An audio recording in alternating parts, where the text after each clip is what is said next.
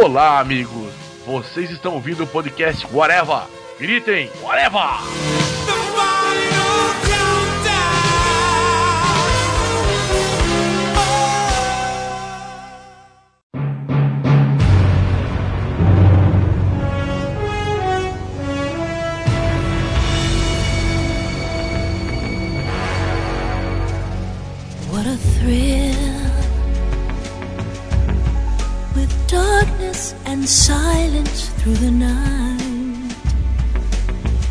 Podcast Areva começando, pessoal, e aqui vamos falar sobre os filmes da Marvel de novo. Então, meio que um podcast 2 ou 3, sei lá, já falou tanto desse filme da Marvel. Mas hoje vamos falar só sobre Capitão América 2, né? Que foi uma grande sensação aí que foi lançada, e alguns outros filmes anteriores dessa fase 2 da Marvel, e falando falar um pouquinho do que vai acontecer na frente. E estou aqui na mesa com três companheiros nível 10, seu Luiz Carlos Modeste Júnior. Ousadia, teu nome é Marvel. Nosso lema é ousadia alegria. A nossa cara é pagode todo dia. Cheio de estilo, na pressão, vou com tudo. Só espalhando ousadia pelo mundo, molequinho. Agente Rafael Rodrigues. Eu sou um nível 10, é? Não gostou? Foda-se, cara! E o super soldado Thiago Moura. Aí o Warner, aprende como é que tem que fazer com o super-homem. Você, como descobriu que era eu? Talvez, por sorte. Quem sabe sou o super-homem? Ah, grande piada. Melhor bater na madeira quando pensar numa coisa dessa. Pois então, né? Vamos falar aqui do Capitão América 2, o Soldado Invernal, que acabou nem sendo tanto Soldado Invernal assim, né? É, pra quem não viu o filme ainda, esse podcast tá saindo acho que duas semanas depois que o filme foi lançado, então se você não viu o filme você está errando pra caramba, né? Errou feio, errou rude. Então vai ter A gente já, já, já larga o- o podcast duas semanas depois pra ninguém encher o saco que a gente falou spoiler. Não viu, se fode aí. É, o que a gente vai falar spoiler aqui, então fique bem claro. É, vai ter muitos spoilers. E mas antes de falar do próprio Capitão América 2, vamos falar um pouco aí dos primeiros filmes da, da fase 2, né? Que a gente não comentou ainda em nenhum podcast, acredito eu. Que é o Homem de Ferro 3 e o Thor 2, né?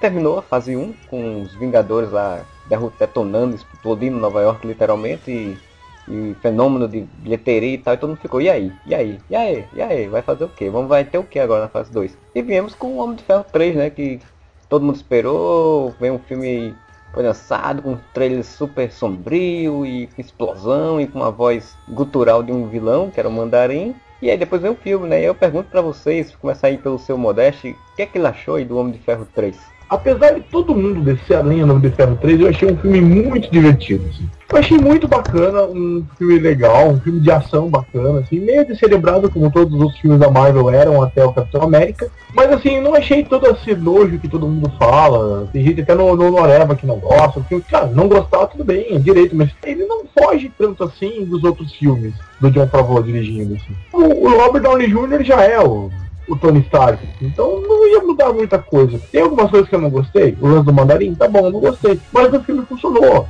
entendeu? Eu achei o filme funciona. E ele foi ousado em algumas coisas. Por exemplo, ele colocou o lance de terrorismo quase um dedo na cara dos americanos, do jeito que eles tratam tudo por terrorismo, entendeu? Eu achei do caralho o lance de forjar um terrorista. É basicamente o que os Estados Unidos faz, cara. O Bin Laden não existe, se forjado. É, eu acho que o, o, o grande mérito do, do Homem de Ferro 13 que pouca gente se dá conta, assim, é que é, é difícil tu fazer um filme blockbuster americano que critique o próprio sistema americano. É raro tu fazer isso, assim. O Homem de Ferro já tinha feito isso no primeiro filme, criticando a, a indústria bélica americana, mas é aquela coisa assim, tu, tu criticar a indústria bélica é chutar cachorro morto, né, cara? Agora, no Homem de Ferro 13, eles foram mais além, né? Eles, eles fizeram o seguinte assim, ó, o, o, o estado que a gente chama de América é basicamente um estado paranoico, onde na falta de um, de um vilão a gente cria os nossos próprios, sabe? Foi tipo então Tropa de é... Elite 2, o inimigo agora é outro. Ah, É, então, o Padilha então mandou é um abraço bem- com o Robocop, né? então isso pra mim foi um grande foi uma grande sacada assim eu como eu não leio mais quadrinho de, de, de super-herói pelo menos não mensal assim não acompanho mais então pra mim o universo Marvel que vale atualmente é o universo do cinema. Então eu, eu não fico fazendo aquela comparação. Ah, mas mandarim não é um mandarim dos quadrinhos, blá blá blá. Eu tô cagando, sabe? Pra mim, dentro da proposta do filme, funcionou, faz sentido, faz total sentido. E as pessoas dizem, ah, mas foi uma revelação que não tem nada a ver. Cara, desde o começo do, do, do, do filme inferem esse tipo de coisa. Tanto que a primeira coisa que o Tony Stark fala quando, quando ele começa a investigar o mandarim, ele fala, cara, tudo isso aqui é muito teatral quem, quem para entender mais de alguma coisa teatral do que o Tony Stark, sabe? Então, no fim das contas, a gente tem o Tony Stark, que é uma diva de verdade, contra o Mandarim, que é uma diva de mentira, sabe? E, e, a gente tem o Homem de Ferro enfrentando o exato oposto dele, que é justamente o que o Aldrich Killian fala no filme. Cara, tu me deu o maior presente que, que, tu pode, que alguém poderia ter me dado. Que ele fala do negócio do desespero, mas depois ele fala assim: depois da, de tudo que aconteceu, eu percebi qual que era a minha, melhor, minha maior arma: anonimato. O interessante da fase 2 da Marvel é isso, eles estão pegando no pessoal de cada, de cada um dos personagens, assim. Isso é interessante. É, eu acho que eles estão tentando fazer uma coisa, digamos, sombria sem ser um sombrio dark, como a Warner tenta fazer, como fez com o Batman, por exemplo, né? O Batman também fala Sem ser pessimista, né? né? É, exato. O Batman também, é. o último, né? Fala sobre terrorismo. É a mesma coisa, só que de uma outra forma. E aí eu concordo, eu acho que a Marvel tenta ser, tenta tipo mostrar que ah, o mundo é, é sombrio, mas nós temos os heróis ainda para salvar. E, e, você, Moro, o que, é que achou aí do Homem de Ferro 3? Então, cara, eu só, eu só não gostei uma coisa de Homem de Ferro 3. É só a única cena que eu não gostei foi aquele negócio, porque eu não gosto quando essa obrigação parece que filme de herói tem que o, o vilão ele tem que ter alguma coisa pessoal contra o mocinho, tá ligado? Aham. E ah, eu também. achei dispensável o Adrian Killian ter levado fora lá do, do Tony Stark. É, virou um bromance, Que parece né? que é toda, virou recalque, né? Tony está beijando o ombro, né?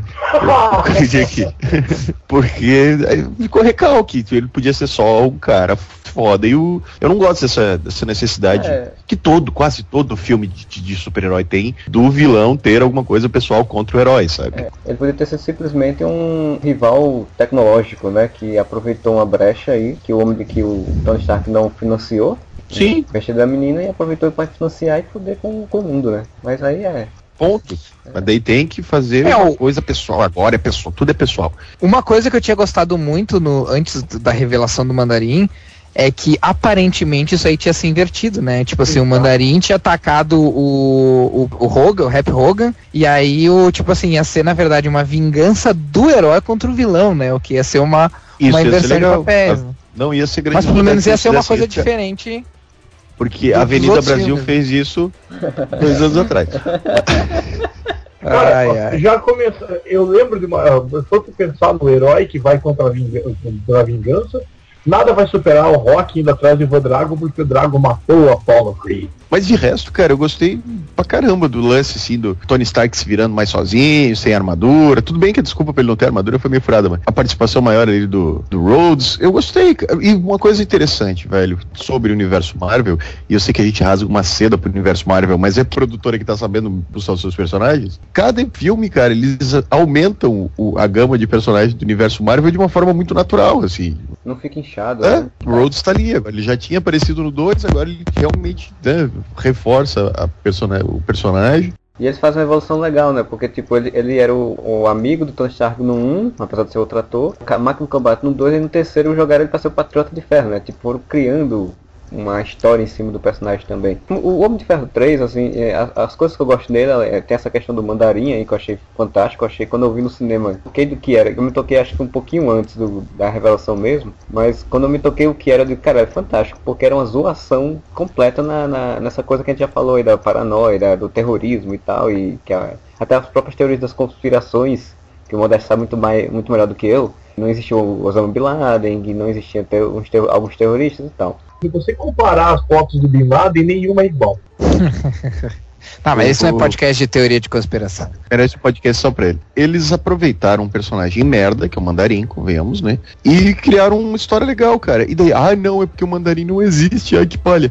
Velho, no final das contas, o Adrian Killian fala, eu sou o Mandarim, tá ligado? É.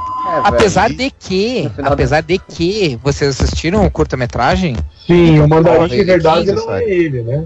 Pois é, tipo, existe na verdade um mandarim. Ele não, ele não era um mandarim, mas é, existe na verdade um mandarim. Existia uma ideia de um cara chamado Mandarim. David Killian pegou essa ideia e tá, vamos transformar esse cara num, num, num cara real, achando que era só uma lenda. Pelo menos é isso que dá a entender. Mas na verdade não era só uma lenda. E aí dá a entender que ele realmente existia, só que tão anonimato, tão anonimato que todo mundo achava que ele era uma lenda, né? Eu só espero que não, enfim, que ele é um agente, um agente, um. É, um, um agent of Hydra, né?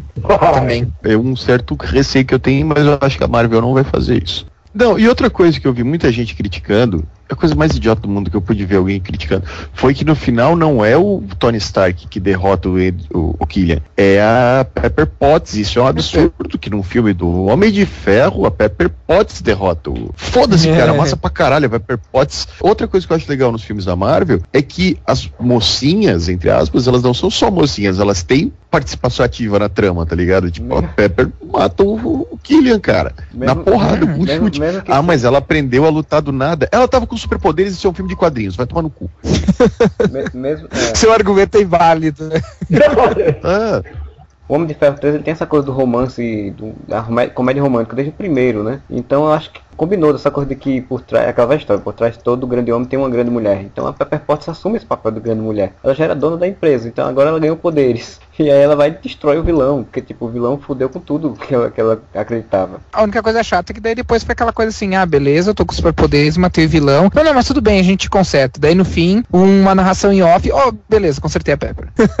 Não, é uma das coisas que eu, que eu odeio em filme e que o Homem de Ferro 3 fez é exatamente isso, tipo, fazer um final com narração em off. E mostrar que depois de tantos anos ele resolveu tirar um negócio do peito dele. Tipo, por que não teve isso antes, filho da final de novela, né? Mas tem uma coisa que eu quero elogiar desse filme, que é uma característica da Marvel, é como os coadjuvantes têm relevância, assim, eles dão uma relevância bem grande para os coadjuvantes. O D. Rhodes, ele, ele tem um clima tão legal com o Tony Stark, eles trabalhando junto. A galera zoa, da- ah, né, porque aquele menininho é chato. O Tony Stark teve uma química, assim, quase máquina mortífera. É, foi exatamente como Eu posso falar, a parte mais legal Não, mas- do filme pra mim é o menininho, cara.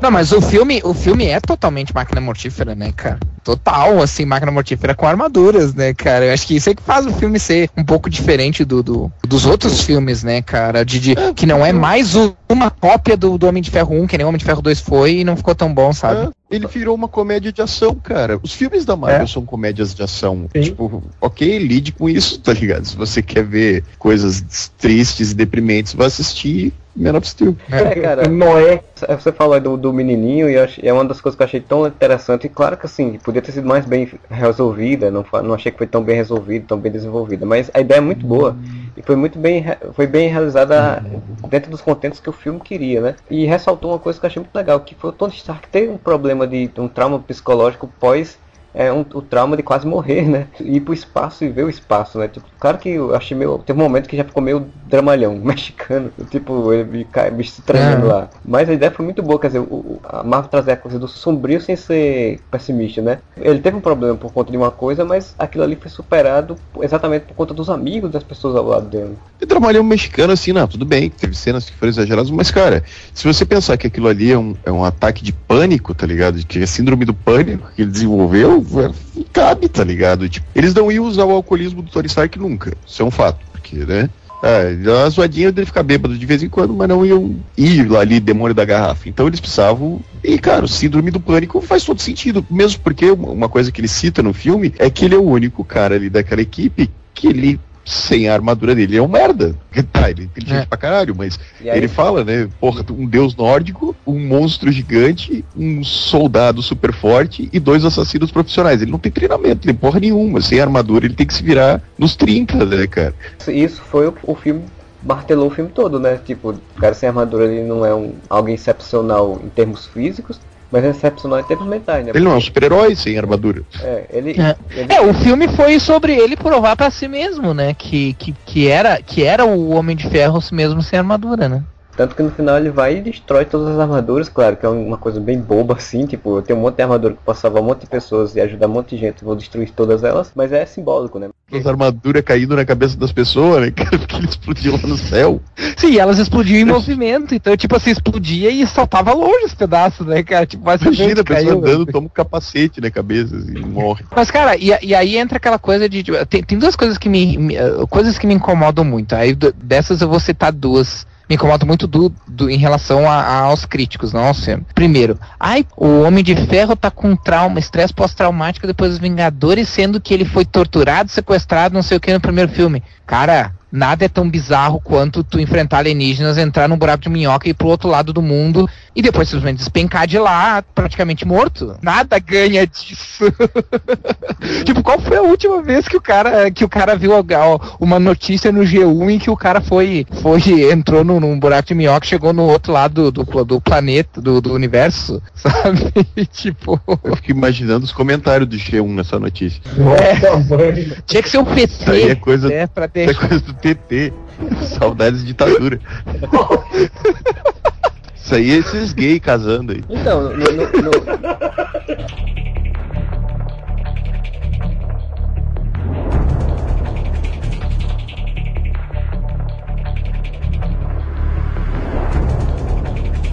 Ai, por que, que o Tony Stark não, não, não chamou os Vingadores? Cara, ele deixa bem claro uma hora no filme, Pepper, eu não vou voltar para casa, eu preciso resolver isso sozinho. Ele fala isso nominalmente no filme. É, não coisa... tem o que explicar por que, que os Vingadores não, não apareceram. Ele fala isso, cara, Mas, preciso, isso é uma coisa que eu preciso fazer sozinho. Cara, imagina o seguinte, deu uma merda, o Tony Stark vai fazer o quê? Chamar no grupo do WhatsApp, Vingadores?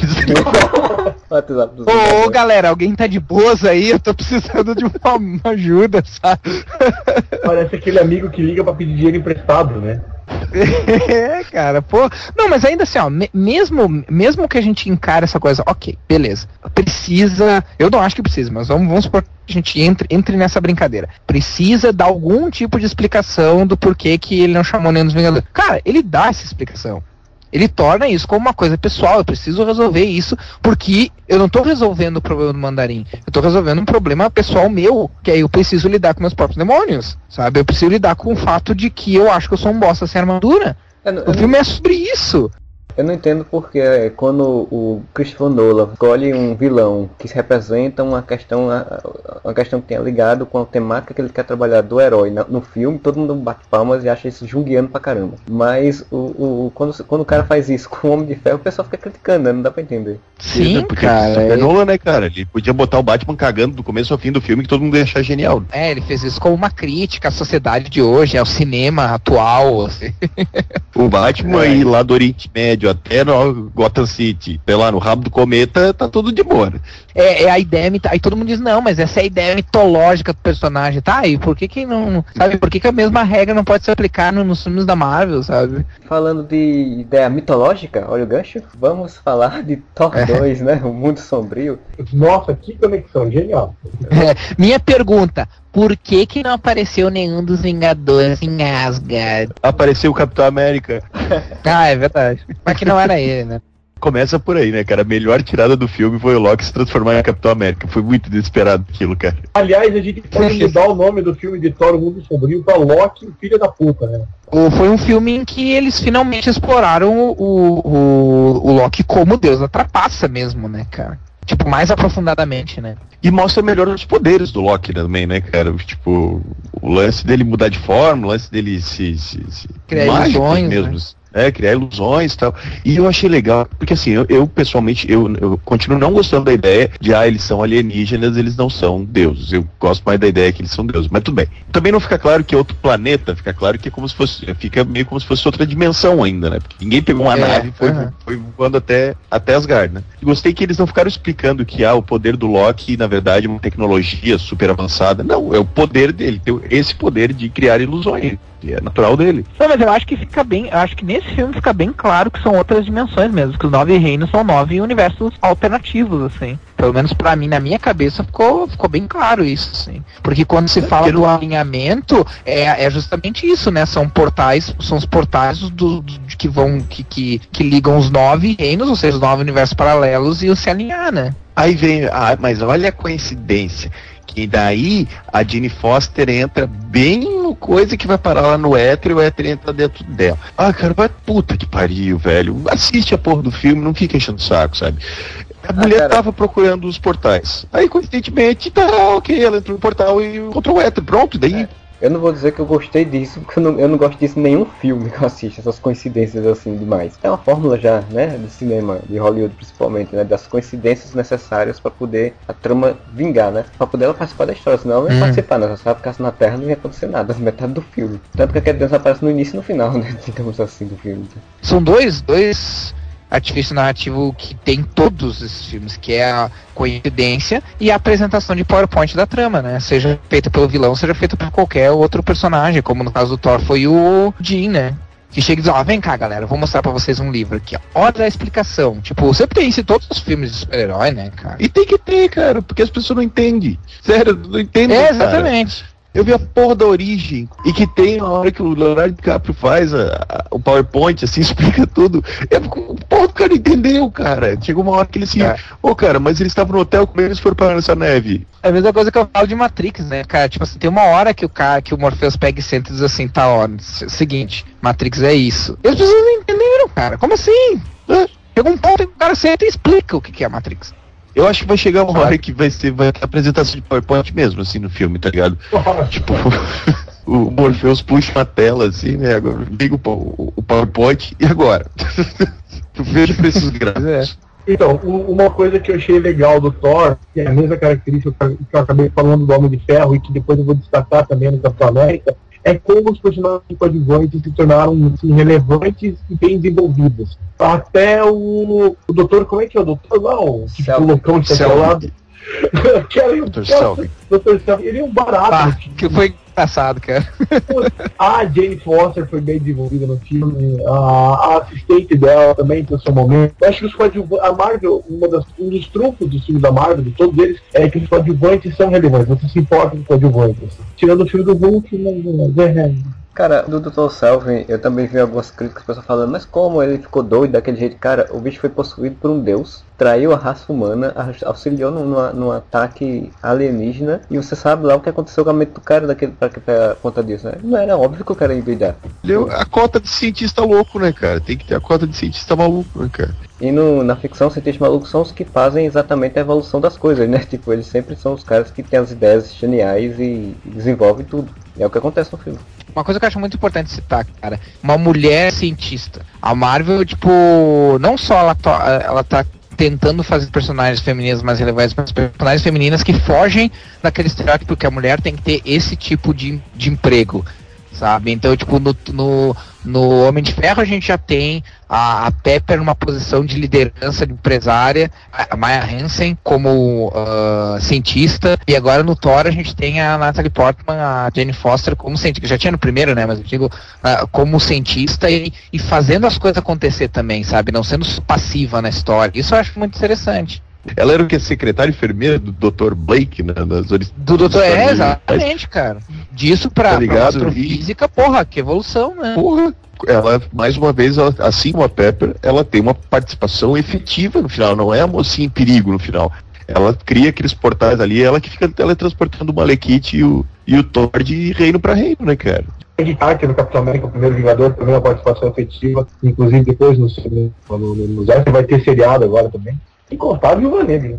própria Maria Hill nos Vingadores, né? É, mas é o Joss Whedon, né? O Joss Whedon, tipo assim, quem conhece os, os trabalhos do Joss Whedon sabe que ele, ele trabalha bem com mulheres, né? Com, person com personagens femininas bem caracterizadas e tal, né? Mas é interessante que a Marvel tá fazendo isso como um todo, assim, né, cara? Tipo assim, tá vendo o universo como um universo mesmo, com personagens de várias cores, de vários gêneros, de vários... tudo, sabe? Até onde eu sei não tem personagem homossexual, mas, né? Vai até contra, né, cara, aquele, aquele estereótipo que tem, que a indústria cinematográfica tem, de dizer que não pode ter heroína mulher, que não dá, não dá lucro, que teve, sei lá. Sim, sim. A Marvel Studios provavelmente vai ser a primeira a fazer um filme com, com personagem feminino de protagonista. Cara, vou, vou fazer aquele velho costume de a gente ter de fazer comparações com os outros, mas, cara, me diz uma personagem forte no filme dos X-Men. Não tem, velho. Tá ligado? Não tem. Você tem ali a Tempestade a Jean Grey de figuração ali pro Wolverine, cara. Não Sim. tem personagem forte Eles tentam, eles tentam forçar a barra com a tempestade, mas Mas fica só isso, né? Fica meio forçado, assim, uma tentativa de forçar uma coisa que. Tanto, ela solta um raio ali, aqui, deu só. em todos os filmes Marvel, todas as áreas românticas, digamos assim, elas têm participação efetiva na trama, elas não são só a namoradinha do herói. Teve muita gente que reclamou do humor do Thor, e acho que assim como o Thor, ah, a gente tava comentando, acho que o Marcelo comentou que o Homem de Ferro 3 tinha aquele trailer sombrio e tal. Tanto o Homem de Ferro 3 quanto o Thor me enganaram nesse sentido, né? Achei que os filmes bem mais sombrios são filmes news. Ridiculamente engraçados, assim. Mas não foram coisas que me decepcionaram, que fizeram não gostar do filme. Muito engraçado, cara. Eu gosto muito da Cat Dennis, né, cara? Então as cenas com ela eu sempre acho uma razão. Colocaram o assim, estagiário dela lá, que também, as cenas dela com os estagiários são sensacionais. Sim, cara, muito bom, cara. Ela é sidekick e ela teve um sidekick, né, cara? E, e, velho, as piadas são muito pontuais. Aquela em que o Thor vai parar no, no, no metrô, eu acho sensacional, cara. Sim. Tá ligado? Sensacional que a mulher dá mole pra ele metrô. Muito quadrinho da Marvel, cara. Lembra aquelas histórias do tipo o Capitão América ir comprar alguma coisa no mercado e um vilão que tá disfarçado? Tem, tem uma história de quadrinhos que é assim mesmo. Eu lembro qual dos vilões que tá disfarçado, assim, tentando só comprar uma coisa e o Capitão América percebe que é ele e briga com ele. Ele, cara, pô, eu vou querer comprar um negócio aqui, velho. Sem fazer nada, eu ia saltar.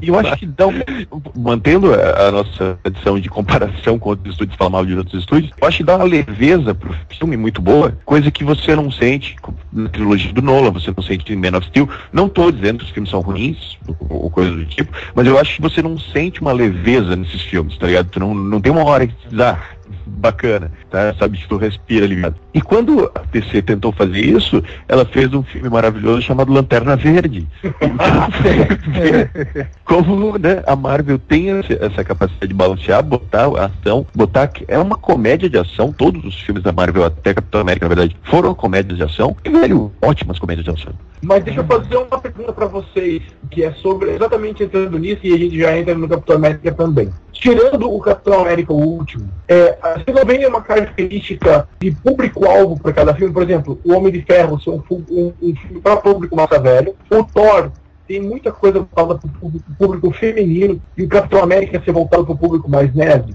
E pelo menos eu vejo dessa forma, não sei se vocês veem dessa forma. Cara, cara, eu acho que. Eu vejo um pouco diferente, cara. Eu acho que a Marvel, inclusive isso eu falei na, na, na crítica que eu escrevi lá no, no MDM. Não que, eu não tô falando com isso que os filmes de- dessa fase 2 sejam perfeitos. Pelo contrário, a gente apontou vários erros, por exemplo, no Homem de Ferro 2 e 13, vamos, vamos falar provavelmente de vários erros do Thor. Mas o, a Marvel parece ser o único estúdio que faz filmes de super-herói que aprende com os erros. Então, por exemplo, tu tem o Homem de Ferro 2, que era basicamente um plágio do 1, não deu muito certo. O Homem de Ferro 3 foi pra um, pra um viés totalmente diferente. O primeiro Thor foi um filme que se passava mais na Terra do que, no, do que em Asgard. Funcionou mais ou menos, mais ou menos. O que eles fizeram? Fizeram um filme praticamente só em Asgard, em outros reinos e muito pouco na Terra. Uma coisa que eu reclamava muito do primeiro Thor é a impressão de que tudo se passa em uma tarde, tá ligado? E em Thor 2 É. eles dão uma epicidade no negócio que parece que você tem aquela sensação que o tempo está passando, que tipo, o Thor passou muito tempo e, eh, enfrentando as coisas dos nove reinos, assim. Não como se ele foi, ah, não, vou, vou feriadão, vou aproveitar para ir para resolver os problemas. Dá a impressão que a Marvel realmente pega e, olha, e, e anota assim, tá, ah, beleza, a galera tá reclamando isso aqui, vamos olhar. É, realmente, isso aqui não ficou muito legal, então vamos anotar isso aqui, no próximo a gente vai corrigir esse problema, sabe? Vale salientar que no filme do Thor, eu só fiquei triste que essa saga dele pelos nove reinos sozinha dava um filme, né? Acabou eu não tendo. Tipo, a única cena que tem é rapidinha e quando chega um monstro de gigante de pedra, eu digo, porra, agora vai ser aquela luta, foda. Aí o bicho destrói ele numa porrada só. Mas assim, eu falei dessas características, porque assim, o primeiro Capitão América é bem a cara do diretor, é quase um filme do Rocketeer, assim, e tem aquela coisa da restituição histórica e tal. Pega mais o pessoal do catapiolho, assim. A mulherada que foi ver o Thor uma coisa impressionante, né? A cena em que o Thor tá sem camisa, tomando se lavando lá, cara, o cinema ficou umedecido, cara. Assim, isso, Aumentou 3 graus de temperatura do É. isso- isso é fato, né? Desde o primeiro, né? Assim, tipo, tem um público feminino que adora o, ator, e aí ele vai assistir muito filme por conta do ator, e aí gosta muito do romancezinho, né? Do, do romancezinho, e se diverte com as piadas e o jeito do Loki. Então, tipo, ele conseguiu equilibrar bem pra esse tipo de público, que é, um, é uma comédia romântica com ação. E o Homem de Ferro não é tanto. Tipo, ele tem a comédia romântica, mas ele é muito mais uma coisa de aventura. É um filme que a molecada gosta, é um filme massa 10 da Marvel. É mais adolescente, né? Eu entendi o que você quer dizer, ele, Parece que cada filme eles, dão uma. Como é que eu vou dizer? Ok, vamos fazer o primeiro filme do Homem de Ferro, ele vai ser né, um massa velho. O segundo também foi um massa velho, foi a Copa do primeiro. Aí nesse terceiro a gente já vai fazer um máquina mortífera, sabe? Um, um, um thriller de policial. Tal, é, eu ia entrar, eu ia entrar nesse. América, um, eu ia entrar exatamente é nesse ponto. Uma coisa mais aventura. O primeiro toque, Senhor dos Anéis. Ele tenta pegar É. o também total. Marvel tenta aprender com os erros e outra coisa também interessante que eles fazem é assim, eles não veem os filmes, os, os filmes deles como filmes de super-herói. Assim, ó, nós temos personagens super-heróis. Em que tipo de gêneros eles se encaixam? Então, tipo, o Homem de Ferro 3 foi uma espécie de filme policial misturado com super-herói, assim, sabe? Tipo, eles falam aquela coisa assim, bom, a gente tem que ter a fantasia do, do super-herói, que faz parte, mas a gente pode inserir aí em qualquer gênero, sabe? Tipo, o Thor 2 é uma fantasia estilo dos Anéis, o Homem de Ferro 3 é um filme meio policial, sabe? Capitão América 2 é um thriller de conspiração, sabe? Um thriller de espionagem. Acho que nesse ponto concordo, concordo com o Modesto. Tipo, cada filme tem público, mas não acha mais um foco públicos específicos assim, em gêneros específicos, em, em estilo, estéticas narrativas específicas, dependendo do, do que eles querem contar no filme.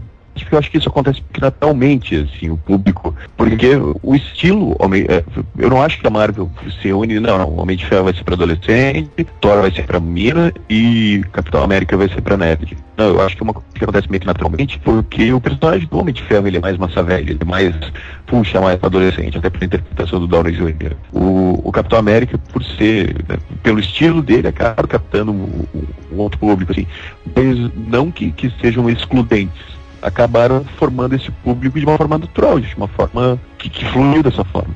Tá, então, mas é, estamos falando tudo bem, que o filme da Marvel é isso, Marvel daquilo, então aí estamos falando das coisas negativas do Thor. Thor tem coisas negativas, então quais seriam? O, o vilão bem, bem unidimensional, assim. Não tem. Não, eu não vejo uma motivação muito interessante fora a vingança porque mataram toda a raça dele. Somente, né? Só pelo genocídio da raça dele inteira. Não, é, é, é um. É um, um, motivo viável, assim, mas não sei, ele, não me pareceu tão bem desenvolvido quanto, quanto outros vilões. Sim, o equivalente ao o Caveira Vermelho no primeiro filme do Capitão América, sabe?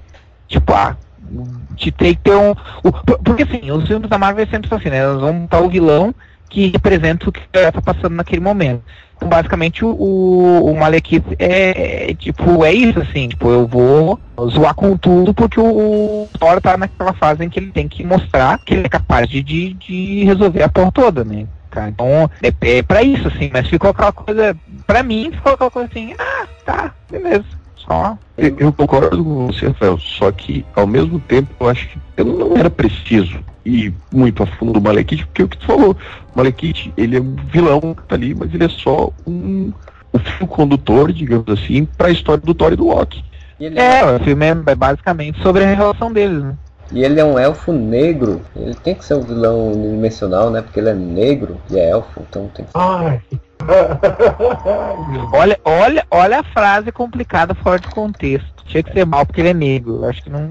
Cuidado. Ele, ele é um elfo sombrio. Vamos É. usar o termo, o termo que agora se usa é sombrio. Não, esse é o que eu tô falando Ok. exatamente da lógica que as pessoas podem ter, né? De que por, por ser, e eu vou continuar falando elfo negro, desculpa aí, Estevam Ribeiro, que você vai reclamar comigo depois que eu sei. A questão de ser do elfo negro, que é o termo original dos quadrinhos, por, por ser bidimensional, porque infelizmente na cultura o termo negro é, é usado nesse sentido, né? Então por isso que ele tinha que ser bidimensional Sim, no sim. filme. O negro Sim, é a ideia de é- trevas, né? É, ideia de treva, de, ne- de negro. Não tô falando negro no sentido de, de negro de pele, né? Até porque ele, é, ele, não é, ele não é negro de pele, ele é negro no sentido de trevas, de escuridão. Que aí no, Sim, é, que sim. aqui botaram o termo sombrio, né? Que adotou esse termo sombrio desde o Star Wars lá, então. Come to the dark side.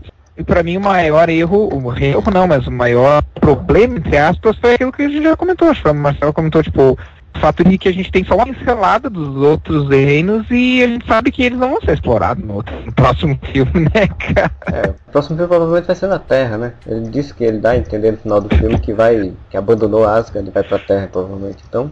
Falando em coincidência, Thor e a Jane Foster entrarem na caverna, né, que é exatamente a caverna que, que recebe o contato lá do, do outro mundo foi. Mas foda-se, tô nem aí. E você, Modesto, qual o ponto negativo que você destacaria de Thor? Mais uma vez, personagens muito bons não tiveram tempo. Mas eu entendo por causa de como que o filme foi desenvolvido e tal. Mas, cara, os três guerreiros são personagens legais. Eu falei de si que podia ser. Dá um momento que você pensa, pronto, mano, a City vai ser relevante. Peraí, peraí, né?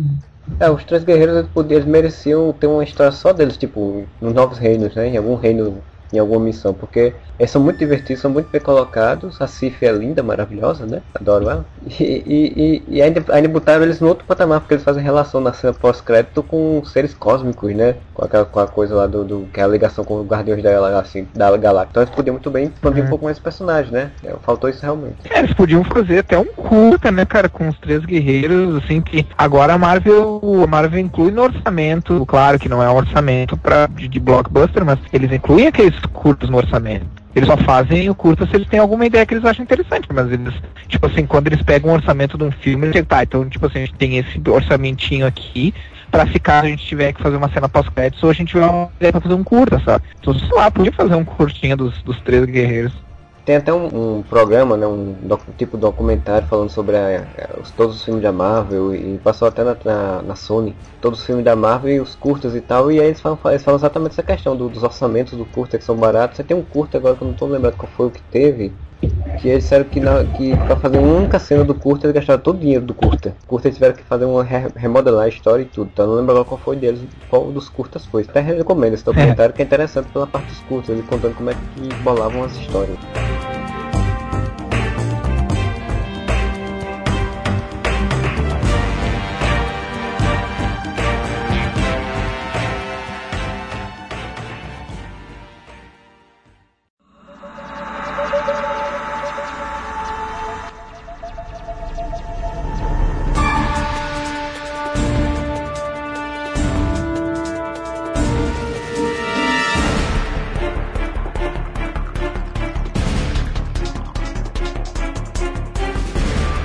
Então agora vamos de fato para o filme que nós queríamos comentar desde o início, que é o Capitão América 2 o Soldado Invernal, ou como seria aqui no Brasil, Capitão América 2 o Retorno do Primeiro Vingador, que traz o Steve Rogers sendo um agente da SHIELD e tendo que lidar com novas complicações e seu papel no mundo, né? Você achou, Imora, do filme do Capitão América aí, do, do Steve Rogers enfrentando o seu velho companheiro de batalhas, o Buck? Tirando, obviamente, o sonho nerd de que foi Vingadores, é o melhor filme da Marvel. Não vou dizer muito melhor, eu gosto muito de todos os filmes Marvel. Ele tá acima, pra mim, de, de Homem de Ferro 1, 2, 3, Thor, tudo, cara.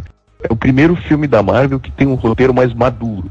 É um roteiro simples, não é um roteiro complicado, não tá ligado? Parece um amadurecimento da Marvel. Finalmente eu vi o Capitão América. Eu gosto muito do primeiro filme do Capitão América. Uma coisa que eu reclamei, até quando a gente gravou o podcast sobre Vingadores, que eu comentei que não por culpa do Chris Evans, que não acho um ator tão limitado assim quanto as pessoas falam, o, o Capitão América não tem uma grande cena de ação em Vingadores.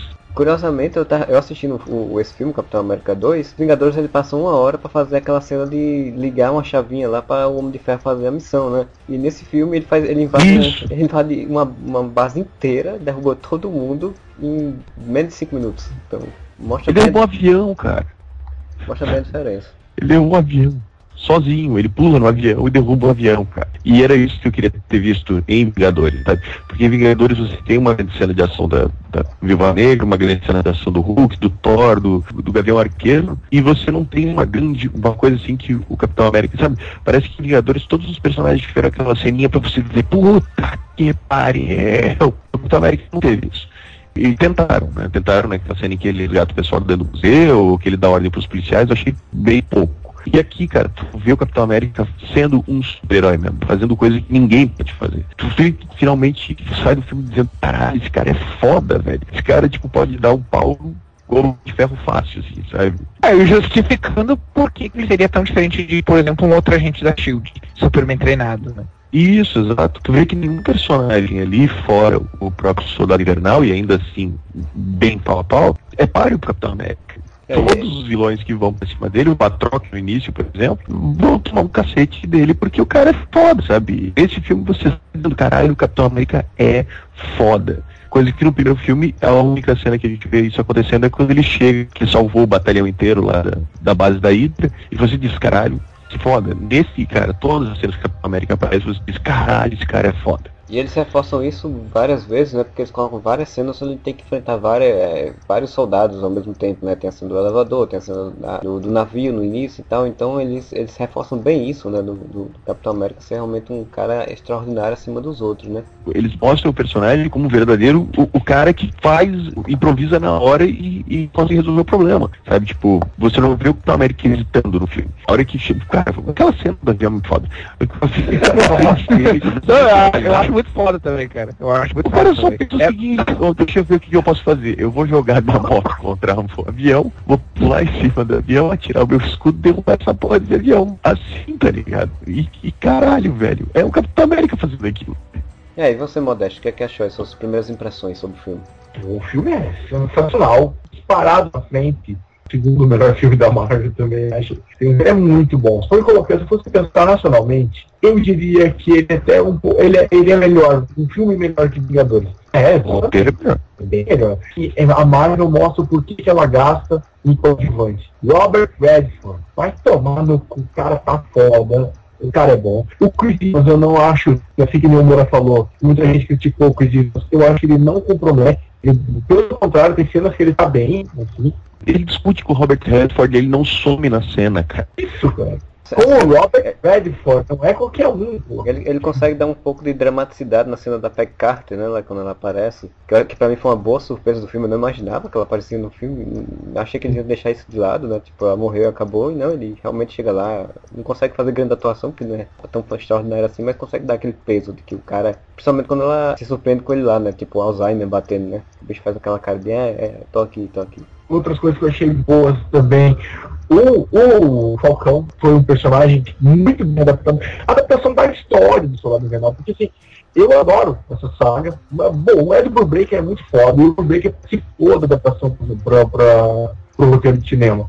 A participação do Stan Lee também é foda. Mas assim, é, é- é difícil destacar tanta coisa que eu gostei, assim. Pra mim foi uma surpresa, porque eu achei que. Eu, eu- todo mundo tava falando, óbvio, que ah, o filme é legal, o filme é legal, mas eu não achei que, que eu ia gostar tanto do filme, porque eu gosto de filme de espionagem. E tem muito de filme de espionagem, assim. E tem muito das teorias de conspiração, que eu gosto também, que ninguém sabe. Cara, se você trocar Ida pelo Illuminati, vira quase um documentário de filme. É, verdade. Vai virar quase um documentário do, do History Channel, né? Isso, é, daquele, aquele, aquele grego louco lá do início do passado. É, é, de falar aliens, ele ia falar Hydra. Cara, eu tenho que falar, assim, tipo, uma coisa que, não vou mentir, eu sou muito pouco fanboy nesse sentido, assim, de, de, de assistir um filme super-herói e dizer, oh meu Deus, eu não acredito. Nem, nem, os, nem os Vingadores, assim, achei fantástico e, e, e concordo com vocês no sentido de que o único motivo pelo qual eu coloco os Vingadores como ainda em primeiro lugar é, é, é o, o sonho fanboy, porque o, o roteiro do Capitão realmente é melhor. Agora, cara, eu vou dizer, quando. Eu, em- isso que eu já sabia disso, que eu assisti o episódio do Agente da Shield antes, mas tipo assim, ó, cara, quando eu descobri que a Shield, na verdade, era a Hydra, eu pensei, cara, isso. isso é foda. Isso foi tão ousado que eu acho que nos quadrinhos acho que nunca apareceu a coisa assim do tipo, né? Tipo, eles fizeram invasão secreta. O mais, mais perto disso foi o. Não, Foi o, Não, o teve- Invasão Secreta, né? Ah, não, Não, teve, teve uma ah, saga.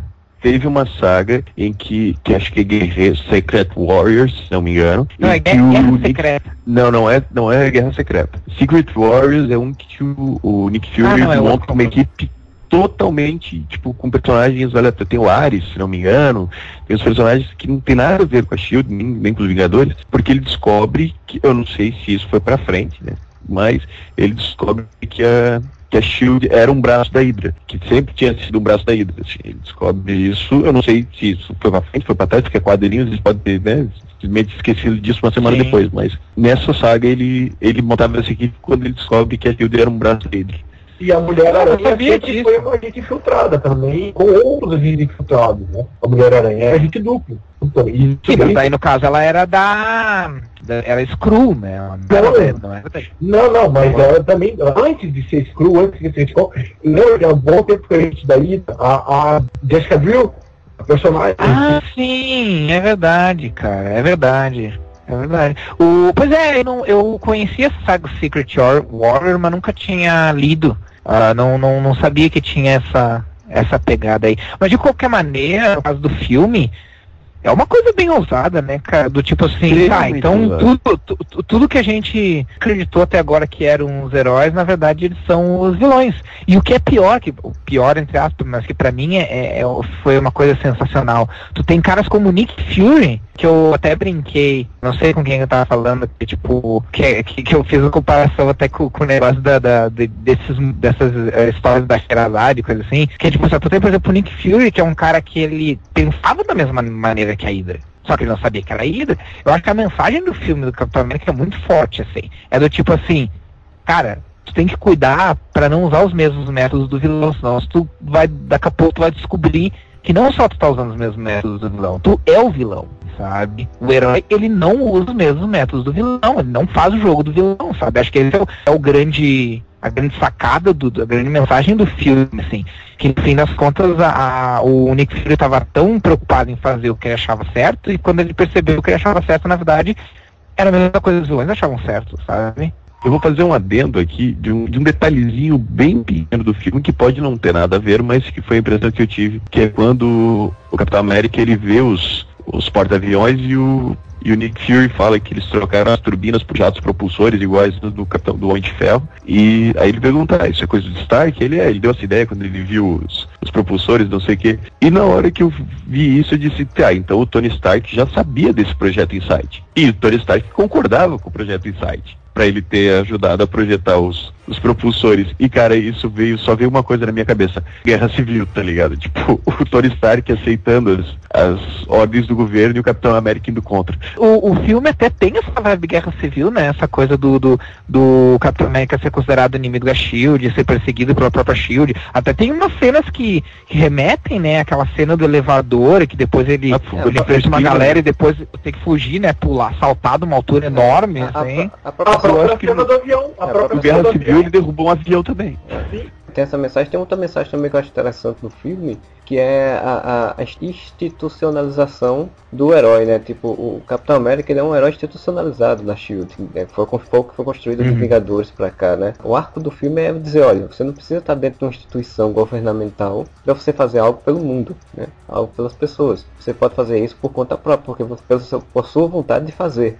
E é isso que, o, que, ele- que é martelado na cabeça dele durante o filme todo, né? Tipo, qual o papel dele no, no- naquele mundo? Por que ele tá na SHIELD? Tipo, Uhum. ele tá vendo que tem coisa errada Eu- e acho que- né? Então, então eu, eu acho uma, eu acho uma mensagem tão, bo- tão interessante quanto a- a- as outras, né? Eu acho que esse filme também ele mostra uma transformação no Capitão América que a gente não tinha visto ainda, nem em Capitão América 1, nem em Vingadores, que é o Capitão América achando o lugar dele no mundo. né? No primeiro filme, ele é um soldado rece- recebendo ordens. No segundo, é aquela merda toda acontecendo ao mesmo tempo. Né? Nesse, cara, você vê finalmente o Capitão América deixando de ser um soldado que cumpre ordens e se tornando um cara que decide o que acontece. Ele Uhum. Comanda a- a- o que vai acontecer, porque chega a ser a conclusão que ele é o cara que sabe o que fazer, finalmente. O próprio Nick Fury fala, quando depois que ele. é, a gente descobre que o Nick Fury não morreu, que o Nick Fury fala que não, eles têm que fazer, mas manter a Shield, e o Capitão América fala, meu, já foi tudo pra merda. Não existe mais Shield, não existe, é tudo uma, Hydra e Shield é tudo uma coisa só. Cara, Fica essa aí, um parte vai é cair muito dois, foda, Vai cara. cair todo mundo, essa merda vai agarrar pra todo mundo. A- a- Essa parte foi foda. Assim. Não, não, não, não, fo- Foda-se a Shield. A Shield já era. Tipo, agora vai, a gente vai derrubar tudo agora. A, a cara de tristeza do Nick Fury é ótima, assim, tipo, ele olha assim, é, né, porra, que merda, né, tem, tem- tem que fazer isso, tenho que, tudo que eu derrotei durante anos, vou ter que derrubar. Sim. É porque, na verdade, assim, é aquela coisa assim, que até no, no Agents of Shield o, o cara fala, o, o agente que no fim da- das contas era da Hydra, que era amigo do Coulson, ele fala pro Coulson assim, que o, o Coulson fala, "Ah, eu nunca vou, nunca vou seguir a Hydra, nunca vou ficar do lado da Hydra, né? Ele fala, cara, desculpa te dizer, mas foi o que tu fez desde sempre, assim. E é uma percepção que o Nick Fury acaba tendo também, né? Que é, tipo, no fim das contas, todas as pessoas ligadas a SHIELD, inclusive os Vingadores, foram usados, né? Vai saber em que circunstâncias o se foi permitido que, que os Vingadores se reunissem. Daqui a pouco foi simplesmente porque, ah não, beleza, eles enfrentam a, a ameaça alienígena que é o que não nos interessa, mas o que sobrar do- disso, tipo as armas, as coisas assim, a gente vai lá, recolhe e usa a nosso favor, que é o que acontece no, nas cenas pós-créditos, que o coisa tem o, o Baron von Strucker tem o, o cetro do Loki, né? O próprio Capitão América ficou trabalhando dois anos pra Shield e vai saber, ele estava cumprindo missões que interessavam a Hydra, provavelmente. Porque uma coisa interessante também é que toda a imagem que a gente tinha antes, porque todo mundo sabia que o, o Alexander Pierce era traíra, né, cara? Isso já tava, esse cara era espião, É, esse tanto- cara tava aqui, até, até minha avó sabe que esse cara tava, esse cara é viado tá aí pra, pra foder todo mundo. A minha surpresa foi ele não ser o Caveira Vermelha. É, eu também pensava que ele ia ser. Mas eu achei bom. Não, eu também achei bom, mas eu pensava que ele ia ser. a impressão que tava é que aquele cara era um, um agente da Hydra e ele tava manipulando as coisas. E não, cara, que a Shield inteira era Hydra, tá ligado? É. Se você fosse ligar no que era a saga dos quadrinhos, em que era um cara externo à agência fazendo ataques nos Estados Unidos e tal, você dava pra pensar, não, ele entrou, é, galgou é, posições para chegar a um ponto, um patamar de, de controle do, do negócio para poder agora fazer um ataque. E não, realmente, quando dá aquela ideia do que, tipo, desde que ele tá lá dentro, desde que ele entrou, já era isso tudo. Até o Nick Fury fala uma coisa bem interessante, ele faz, esse cara renegou o prêmio Nobel da Paz. E, e, tipo, é dessas coisas que a gente desconfia. É. Isso é bem interessante, é porque mostra que, tipo, um planejamento, tipo, é uma organização que se planejou anos, anos para poder chegar nesse ponto. Agora sim, tipo, meu quadrinhos pra caramba, essa coisa de que tipo, nós manipulamos a história de acordo como nós queríamos para poder fazer com que a sociedade chegasse a um ponto de paranoia tão grande que pudéssemos fazer esse projeto e mandar para poder destruirmos quem quisermos no mundo. É bem quadrinhos isso, né? Porque tipo é bem vilão. Não, Não é quadrinhos, Não, Mundo é isso é. George Bush, cara. Não, isso sim, é governo mas eu tô falando- americano, cara. Não, sim, o, o projeto do Star Wars lá do, do, do Guerra nas Estrelas lá do, do George Bush, tudo bem, mas eu tô falando esse planejamento da Hydra desde o início, tipo, ele ter manipulado a história do mundo pra fazer com que a sociedade se tornasse paranoica. Isso é um bem ficcional exagerado, assim, tipo, bem quadrinhos, né? A ser que você cara, em teoria da o que, que, conspiração. que, que tu então- acha que a Raquel Sherazade tá fazendo? O que, que tu acha que a Raquel Sherazade tá fazendo? Botando pânico em todo mundo, pra daqui a pouco ó, já tem marcha da família, pela, por Deus aí, ó. Que existem setores ultraconservadores que faz tempo que, que, que querem que lança esses pânico, né, fazer valer sua própria agenda, isso não é, não é preciso ser muito paranoico, né, cara? Porque tem coisas que são muito óbvias, assim. Mas eu entendo o que, que o Marcelo quer dizer. O que o Marcelo quer dizer, na verdade, é que assim, a, a complexidade disso para um único objetivo, porque o único objetivo na- da Hydra é chegar ao ponto de poder ter poder suficiente para eliminar todos aqueles que eles considerariam ameaças sem questionamento, assim, sem ninguém, sem nenhum governo questionar. Né? Tipo, é uma coisa que, que é fantástica do ponto de vista narrativo, né? Sim, que é uma sim. coisa típica de quadrinhos, tanto que teve também no, no, no Batman Begins, né? Batman Begins é isso, o Ghul manipulou a história ao longo Liga das Sombras manipulou a história ao longo dos, das eras, né? Eles, eles usam o- um princípio básico chamado regra de três, que não é aquela coisa do multiplicar cruzado. Você cria um problema, você mostra ele para o público e mostra a tua alternativa para resolver aquele problema. É exatamente o que o governo americano faz. Tipo, o- se você pegar para ver, sempre tem. Primeiro aparece um problema que os caras mesmos inventam. Aí, para fazer o que eles querem, eles dão uma alternativa. Ó, a gente vai fazer isso, mas a gente vai fazer isso, só precisa disso e daquilo. Pearl Harbor. O governo americano não sabia que ia ter Pearl Harbor. O governo americano não sabia que 11 de setembro tem mais de provas. O governo americano sabe de um monte de coisa e deixava lá para ter justificativa de atacar. Sabe quem que faz isso também? Norton Antivírus. Cria o problema de vez a solução. A, a Hydra é um nosso antivírus, cara. Que Sacado. Foda. Aí você vai estar no seu computador, vai vir um vírus e vai falar, raio Hydra. É uma pistola. Porque eu virei fanboy do filme do Capitão América, porque tem muitas coisas que, que para mim são caras em história do super-herói. Tipo, cara, ter colocado o Zola como uma, uma mente dentro de um monte de computador dos 70, que pelo menos depois que ele morreu, né? Cara, pra mim foi muito foda, cara. Tipo, Cara, ali foi uma coisa que. Eu achei. Rafael, o detalhe da câmerazinha, cara. É, sim, cara. eu achei uma leitura Aquilo foi muito A hora que a né? câmerazinha começou a se mexer, eu disse, cara, Arninzola, eu não acredito que eles vão fazer o Arninzola. E fizeram, cara. É, cara, não. E fizeram, cara. E eu- eu ficou tri, cara. Eu achei a leitura fantástica porque, tipo, é, quando o Armin Zola apareceu no primeiro filme, eu, pô, como é que esse cara vão transformar no cinema aquilo que é no quadril, né? Que é um bicho uma cabeça gigante com a televisãozinha no meio do peito e tal.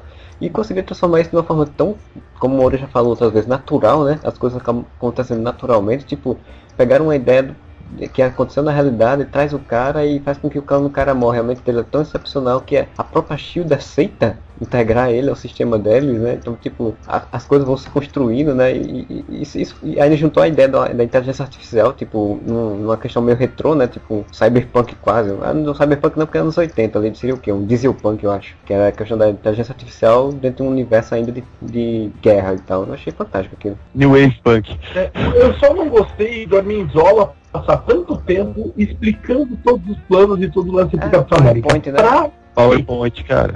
Cena Tá, PowerPoint. pa- PowerPoint, mas, mas no caso do Capitão América tem aquela coisa assim, ele tava segurando os dois pra eles não, não terem tempo de perceber que tinha um míssil chegando ali, né? Explodindo, explodir a cara deles. o cara conta que matou o Howard Stark, que, que é Mas, cara, pensa assim, ó, pensa assim, ó, é guardado as devidas proporções, óbvio, antes que vem encher o saco depois nos comentários. É como os Imandias, cara. Tipo assim, ó, na cabeça do Zola, cara, eles já ganharam.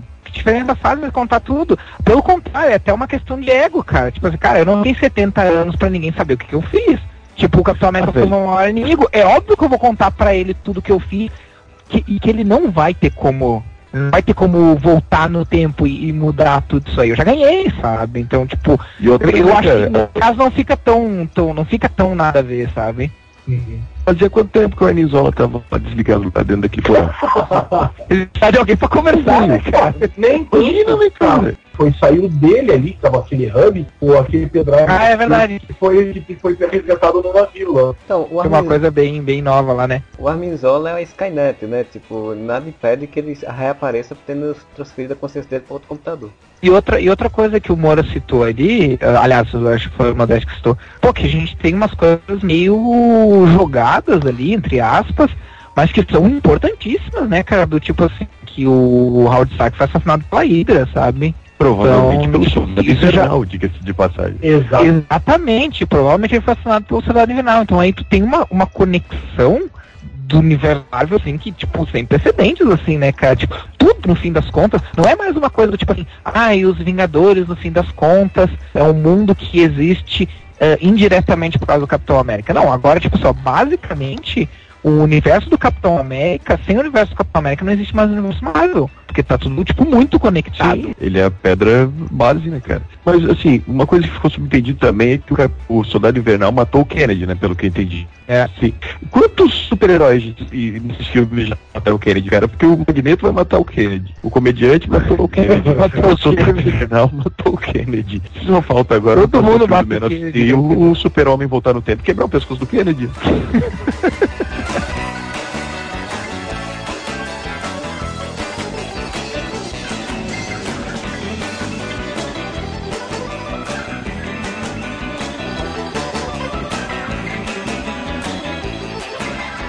no fim das contas, quem é realmente o cabeça da Hydra é o Zola, né? Porque o Caveira Vermelha foi cabeça da Hydra por, sei lá, 5 anos, 10 anos que seja. Enquanto que o Zola foi por 70 anos, né, cara? Então, dá pra fazer aquele paralelo. O Caveira Vermelha é o Lenin e o Zola é o Stalin, né? O Lenin É, mudou, começou a parada, ficou pouco tempo, e o Stalin que deitou, no, deitou no, no, nas coisas. É que consolidou, né? O Agente Smith não quer mais ser o Cavaleiro Vermelho, né, cara? Eles tiveram que. né, ok, então o Arnizola pega aqui a, a rabeta e Mas eu acho que ficou bem melhor, cara. Uma solução bem melhor. Ficou, assim, do que, sei lá, o Pierce ser o, o Caveira Vermelha, sabe? eu e o Jais, cara. Não é que tem muito a ver com a saga do Soldado Invernal, entendeu? Que a saga do Soldado Invernal, o Caveira Vermelha tá disfarçado. Tá, a alma dele tá passando, entendeu? Não, não, não então tem, tem, tinha a ver. Por isso que eu esperei tanto por isso. Foi ótimo, foi uma surpresa ótima pra mim. Mas, pô, ficou aquela, sabe? Teria como e não ia ficar tão galhofa assim, mano. A mente dele Sim, Mas eu acho que eu, eu- eu acho que ia ser um artifício meio repetitivo, Modeste, nesse filme especificamente. Porque tu tem o Capitão América, tu tem o Arnizola, tu tem o Bucky, quer dizer, tu tem todos os personagens, ninguém envelheceu, assim, que ninguém morreu. Que não ia, morreu, Ia né? soar repetitivo. É, não, exato. Se tivesse o Caveira, eu acho que se tornar repetitivo. Aí vamos falar do Soldado Invernal um pouquinho? Porra, de boa, não tive problema nenhum.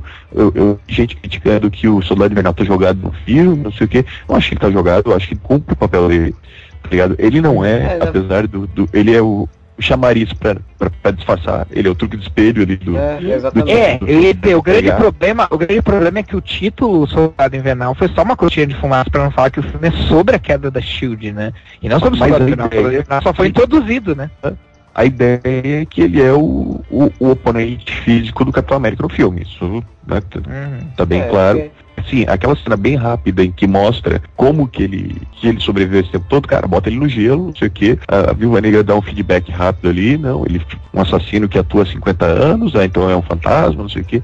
Velho, beleza, em 5, 6 frases está explicado o, o background do, do Soldado Invernal. Eu não preciso, eu não preciso de meia hora de filme mostrando que o Buck foi tirado do gelo, botado no gelo, botaram um braço mecânico. Não preciso disso. Eu preciso que você me explique, ok? É assim que ele, que ele tá vivo. Ótimo, não preciso mais do que isso. Muito filme de herói se perde exatamente por perder muito tempo para dar uma puta origem pro vilão, sendo que às vezes a, função dele não exige aquela, aquela origem toda trabalhada e você pode simplesmente explicar. Cara, quem viu Capitão América 1 sabe quem é o Buck, sabe o que aconteceu com ele. E beleza, eu vi gente falando, ah, mas daí ele tira a máscara, se você não viu Capitão América 1, você nem sabe quem ele é. Então, meu, se você assistir Capitão América 2, se ter assistido Capitão América 1, alguma coisa errada. E você ter assistindo. Não, e você ter assistindo Vingadores também, porque, tipo assim, essa altura do campeonato, todo mundo sabe que, que os filmes de heróis da Marvel. Uh, mesmo que a pessoa não saiba exatamente quem são os, os, os heróis da Marvel Studios, que estão tudo parte do mesmo universo, mas uh, nessa altura do campeonato, as pessoas já sabem que existe uma certa ligação entre os filmes, né? Então é, precisa assistir no mínimo o primeiro, Capitão América. E eu acho né? engraçado que eu vi uma eu vi crítica falando exatamente, criticando isso, dizendo, ah não, o filme da Marvel nunca parece um filme que termina, sempre tem um gancho para o próximo filme. Mas pô, mas é a proposta da, da, da, do estúdio, né? Todo filme termina, cacete. Todos os filmes da Marvel. Nenhum tem o um final Senhor dos Anéis, tá ligado? Que olha pro horizonte e dali a gente continua. Não.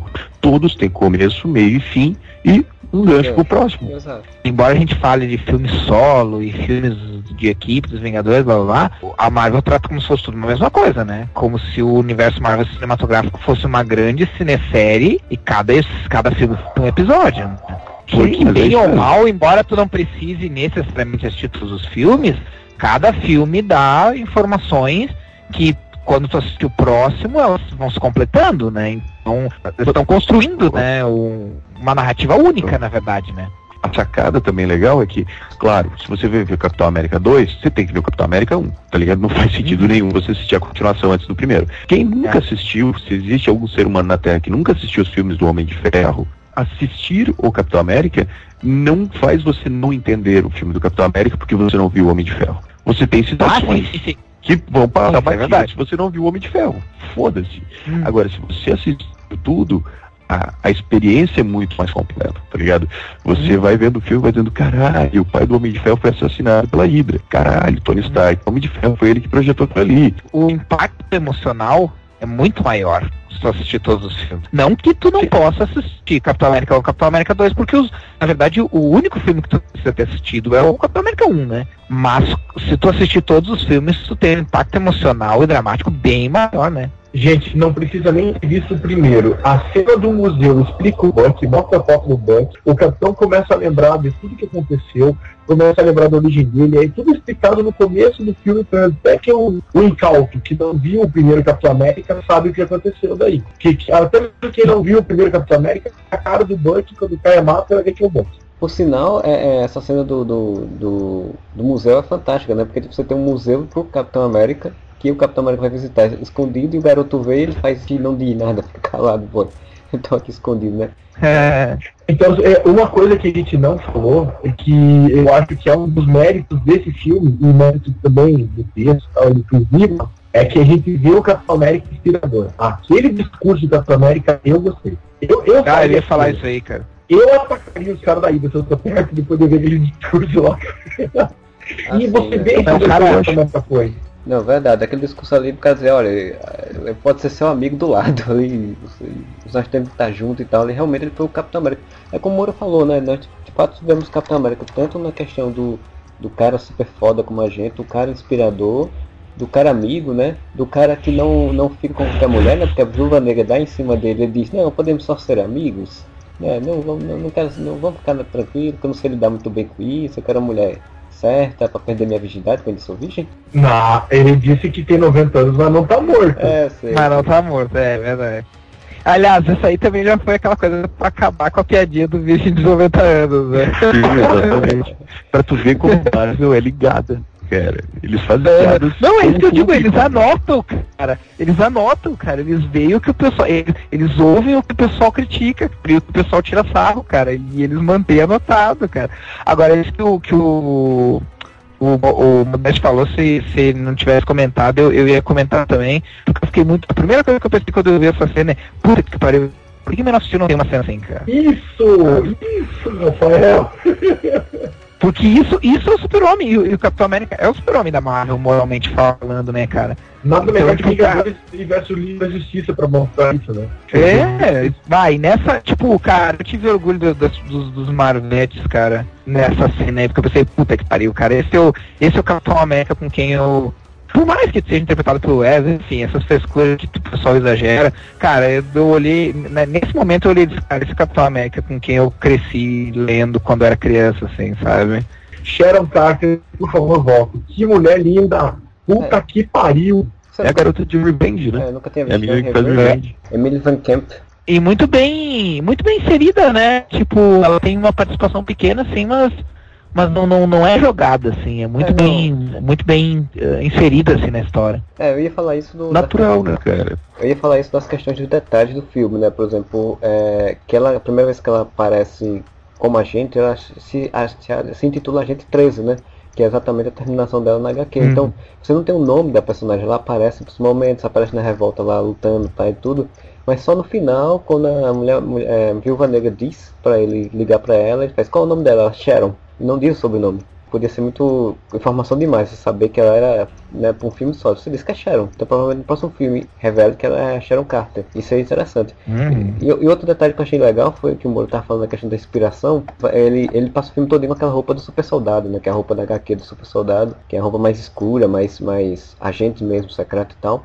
E aí quando ele vai pra é, derrubar a Hydra, né? E acabar com a Shield, que o, que o Falcão diz pra ele, mas, mas você vai assim, ele faz, não, tem que ir com uniforme, né? Você tem que ir com uniforme. E aí ele vai e rouba o uniforme da, da, da feira lá, do museu lá, que é exatamente o uniforme do primeiro filme, que é mais heróico, que a cena mostra exatamente ele no, no centro de todos os personagens, né? Do, do, do Comando Selvagem. Tom de herói, né? De, tipo, inspiração, o cara que tá ali no meio, na frente de todo mundo, né? Então isso, isso achei um detalhe bem interessante também do filme. É temático, né? O- os diretores tinham falado, né, que todo mundo perguntou, ah, mas esse negócio, esse uniforme mais e tal. Falou, não, cara, isso tem a ver com os temas do filme, cara. Não é o único uniforme que ele vai usar e isso tem a ver com a história. E realmente tem, né? Porque meio que reflete o estado em que ele se encontra, né? Tipo, de um cara que só segue ordens, de um cara que tá apagado na Shield, a um cara que passa a ficar e dá as ordens, né, cara? Cara, e como a gente falou mais cedo, como a Marvel sabe trabalhar com coadjuvante, cara. Como o Falcão foi bem inserido na trama, como as cenas de ação do Falcão são muito fodas. Como eles transformam o Falcão no parceiro do, do Capitão América, como eram os quadrinhos, de uma forma absolutamente natural, tá ligado? No final, os dois saem pra ir atrás, pra tentar encontrar o Buck, e eles são dupla, cara, como eram os quadrinhos Falcão e Aham. Capitão América. E que ator foda esse Howard Anthony Mack, né, cara? Ele consegue dar um tom de comédia e um tom de ação muito boa, né? Ele consegue ir um- de um pro outro muito legal. Achei interessante foi que ele disse que da questão das aves, né, da- das asas dele, que ele disse que ah, só, tem, só sobrou uma e está em tal lugar. Aí no meio da luta com o soldado invernal, as asas dele são quebradas, né? E aí, tipo, você, no final do filme eu perguntando, e agora? Vai vão atrás de outras asas pra ele, pra ele poder continuar voando, ou vão só manter o nome e, e botar ele como agente de campo mesmo, né? Porque é, Tony Stark, cara. É, isso Tony que eu ia Stark. falar, quando você é amigo do Tony Stark, isso não é problema. Mas outro É. coisa que eu gostei e que assim, muito, muito, pra muita gente não sacou que era ele, por muito óbvio só no final, o Ossos Cruzados, cara. ah, sim, sim, sim. sim. É, eu sabia que ele ia ser o Ossos Cruzados, né? Que ele era o personagem, ele só não ia aparecer como Ossos Cruzados na história. é, Mas ficou muito bom mesmo, o ator é bom também. O ator é bom, ele conseguiu... Ainda, né? Porque ele sai todo queimado no final do filme. Pra eles mostrarem ele todo queimado no final do filme, alguma explicação tem. Ainda É. aproveitaremos esse maluco. É, eles vão aproveitar É. ele pra justificar ele tá com máscara e com tudo, né? O cara não vai usar uma máscara do nada, vai estar com o rosto todo queimado. Isso achei interessante. Por sinal, eu, só, eu queria falar do- do- das cenas finais, desse tipo, do- dos encerramentos dos personagens, né? Porque são, são- foram muito interessantes, assim. Antes de falar do encerramento, a gente- v- vamos, vamos tirar uns cinco minutinhos pra falar da Viúva Negra, né, cara? Uhum. Caralho, velho. Esse filme provou que a Viúva Negra leva um filme sozinha, cara. Na boa. Química perfeita ficou entre os dois, tá ligado? Ficou muito bom. As cenas delas são muito fodas. Não, tá ligado? E outra coisa que, eu- que eu achei muito legal é que eu não lembro se no, no Vingadores e no Homem de Ferro 3, 2, aliás, ela é chamada de Viúva Negra e nesse filme eles falam, eles chamam ela de Viúva Negra e chamam o, o Falcão de Falcão. Eles, eles usam os codinomes de super-herói, assim, sabe? Até porque nesse filme também é a primeira vez que ela utiliza o- os braceletezinhos lá que, que dá os dardos, né? Os dardos da Viúva Negra, que é bem característico dela também. Essa coisa da, da dinâmica dos dois, eu acho muito interessante os roteiristas trabalhar essa coisa da, da comédia, né? Que é uma comédia de humor negro, assim, tipo, quando eles jogam Sitwell lá do, da- do prédio, e ela pega e vira pra ele, não, mas tem a fulano de tal da, da estatística, aí faz, ah, que tem piercing, né? E, e eles começam a conversar sobre possíveis namoradas para o cara e o cara caindo, né? O cara caindo lá, tipo um humor negro, assim, um tom de humor negro muito interessante mesmo. Pois então, a gente já falou aí boa parte do filme, agora vamos falar da parte clímax da coisa, né? Que é quando o, o- Capitão América e todo mundo finalmente derruba a Hydra, né? E derruba, junto com a Hydra, derruba três mini porta-aeroaviões da, da, da SHIELD e derruba a própria SHIELD, né? O que, é que vocês acharam desse, desse final, assim, dessa virada de contexto dentro do universo Marvel e dentro do filme? Começar pelo Rafael. Aquela coisa de grandiosidade é um vício que tem em todo filme de super-herói, né? Então a gente vê isso no Homem de Ferro 3, aquela ideia de que tem que ser tão grande quanto os Vingadores, mesmo sendo um filme solo, né? Então a gente viu no Homem de Ferro 3, a gente viu no, no Thor 2, inclusive não comentou, mas eu achei muito foda a luta deles indo de um, de um mundo para de um mundo para outro. Ah, mas é tudo para tentar fazer uma coisa tipo tão épica quanto os Vingadores, né? E e aqui no, no Capitão América a gente tem a mesma coisa, né? Essa coisa da, da- dos três porta-aviões destruir tudo e tal, é aquela coisa épica. Mas conceitualmente eu achei muito ousado da parte da Marvel, assim. Achei que, tipo, porque eles basicamente disseram assim, ó, o negócio é o seguinte, tudo que vocês acreditavam era uma mentira, e agora vai sobrar pra, pra, pro- pra quem sobrou, so- ah, resta recolher os pedaços. E ainda enfrentar a Hydra, porque a Hydra não foi derrotada. Foi derrotada a Shield, que era um braço da Hydra, mas não foi derrotada a Hydra completamente, né? Ainda tem tudo isso. Mas assim, eu acho que é tão foda quanto o impacto visual, cena da, volta do Buck, assim, entendeu? Aquilo abriu muita coisa. Assim, como o Nick Fury vazando do jeito que foi embora, a Maria Hill na fila de emprego. Maria Rio indo fazer uma ficha na Tony Stark, né? É, sabe, sabe que a impressão que me dá é que, que eu, pegando o mesmo exemplo que eu tava falando de que os- o universo o cinematográfico da Marvel como se fosse uma série, me pareceu o fim de temporada. Sim. Uma história final de A gente- temporada, a assim, tá gente- puta que pariu, e agora? A próxima temporada vai ser foda, sabe? Agente 13 indo pra CIA, né? Que aparece ela na CIA. Na cena pós-créditos, né? Em que a gente vê o Barão Strucker lá com, com o Mercúrio e a Feiticeira Escarlate. Como é interessante uma coisa que ele fala, que ele diz assim, ó. Acabaram-se a era dos espiões.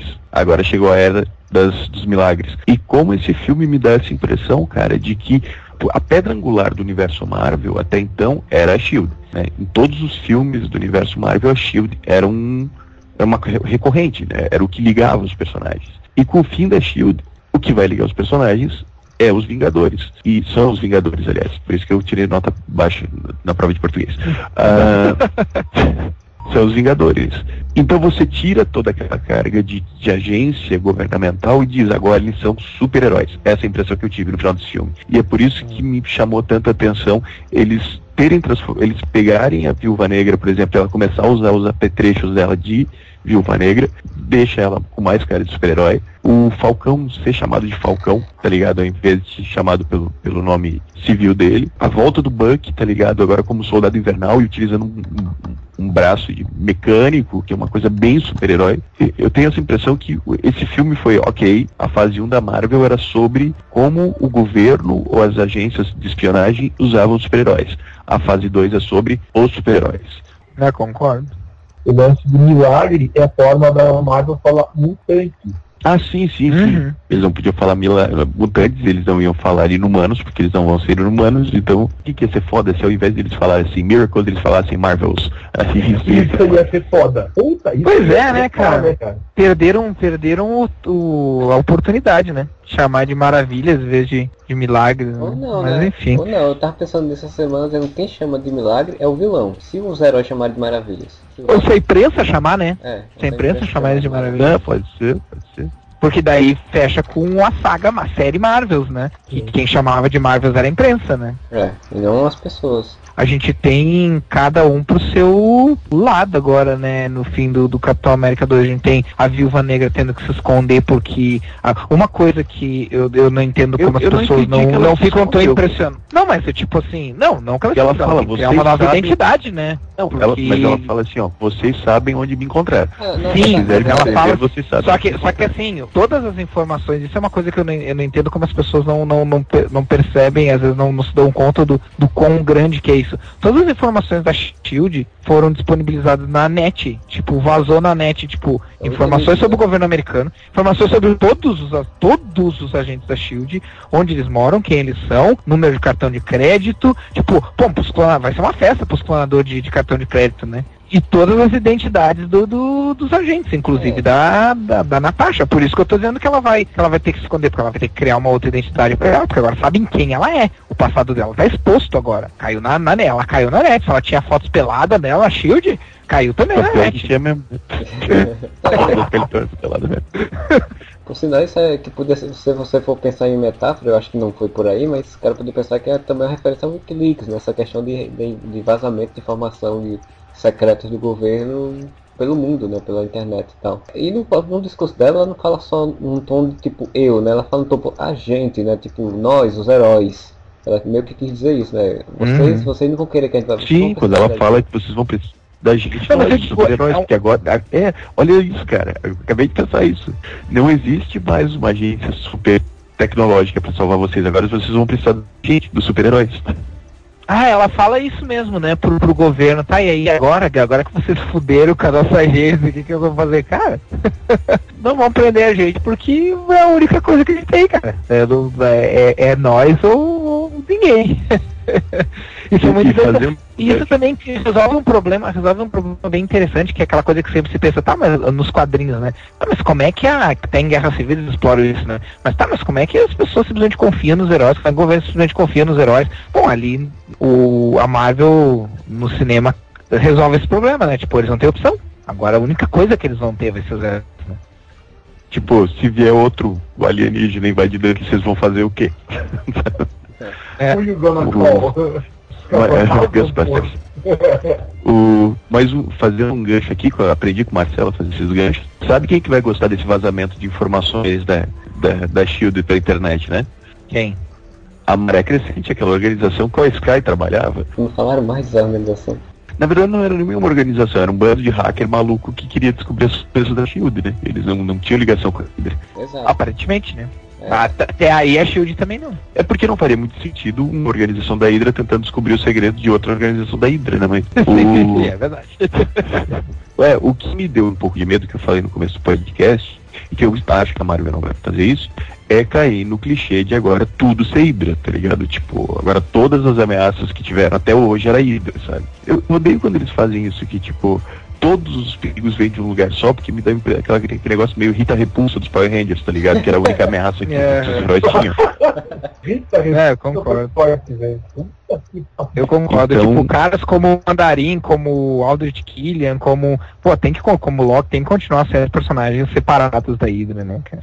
Sim, e, e ter a Hydra, mas ter outras organizações, tipo ter a IMA, ter. Como é que chama? Os Mestres do Terror. Inclusive, Tem a coisas Ima que já sejam- apareceu. A Ima apareceu no nome do. Outras organizações da Marvel também já apareceram. Por exemplo, no curta-metragem da Peg Carter eles citam o Zodíaco, que é uma organização da Marvel também de que meio não é no- nos quadrinhos é meio ridículo, porque são dois caras com nome de signos. Nossa, quem poderia prever, né? Então, e depois essa organização foi modificada ao longo do tempo. A última versão dela é, era uma organização terrorista que com- quem comandava era o irmão do Nick Fury, que era uma organização também terrorista secreta e tal. Foi na, na- nos Vingadores Secretos que eles apareceram. Então, tipo, tem, tem essa O organização. irmão do Nick Fury, Kung Fury.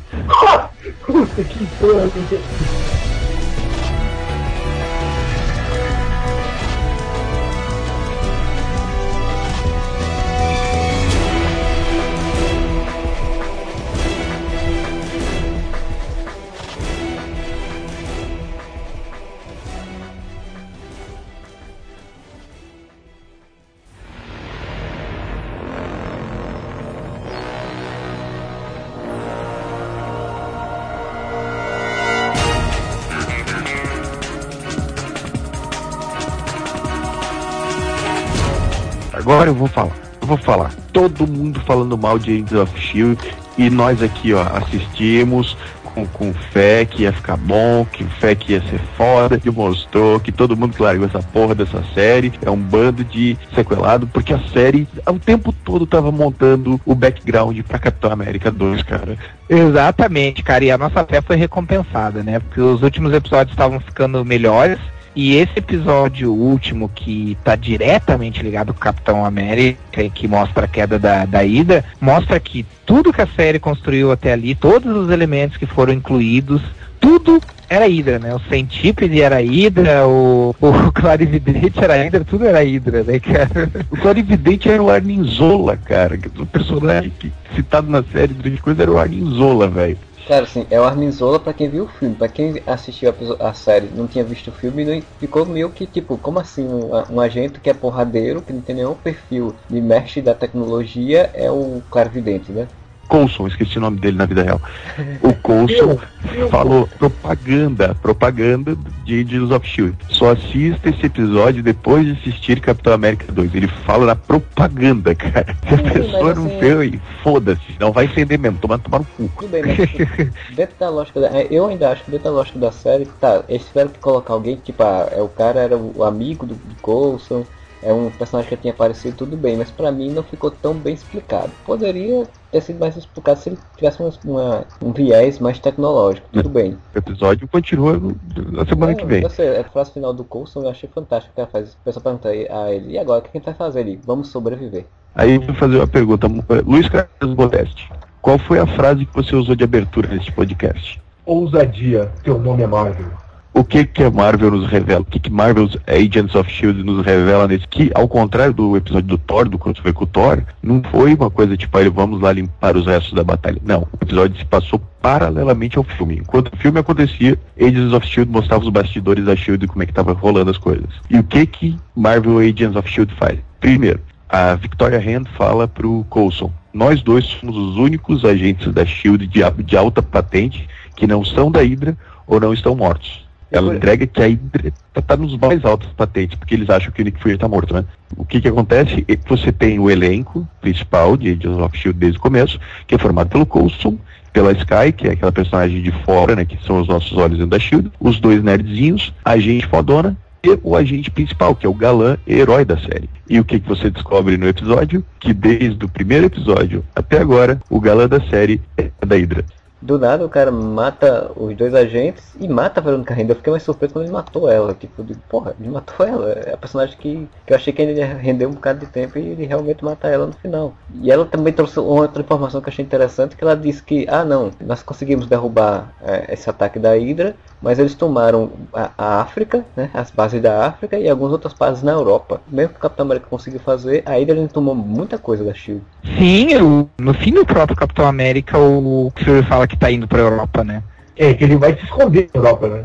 Ele não vai se esconder, ele vai atrás de, de outras da Hydra. Da Shield pra investigar aqui da Hydra.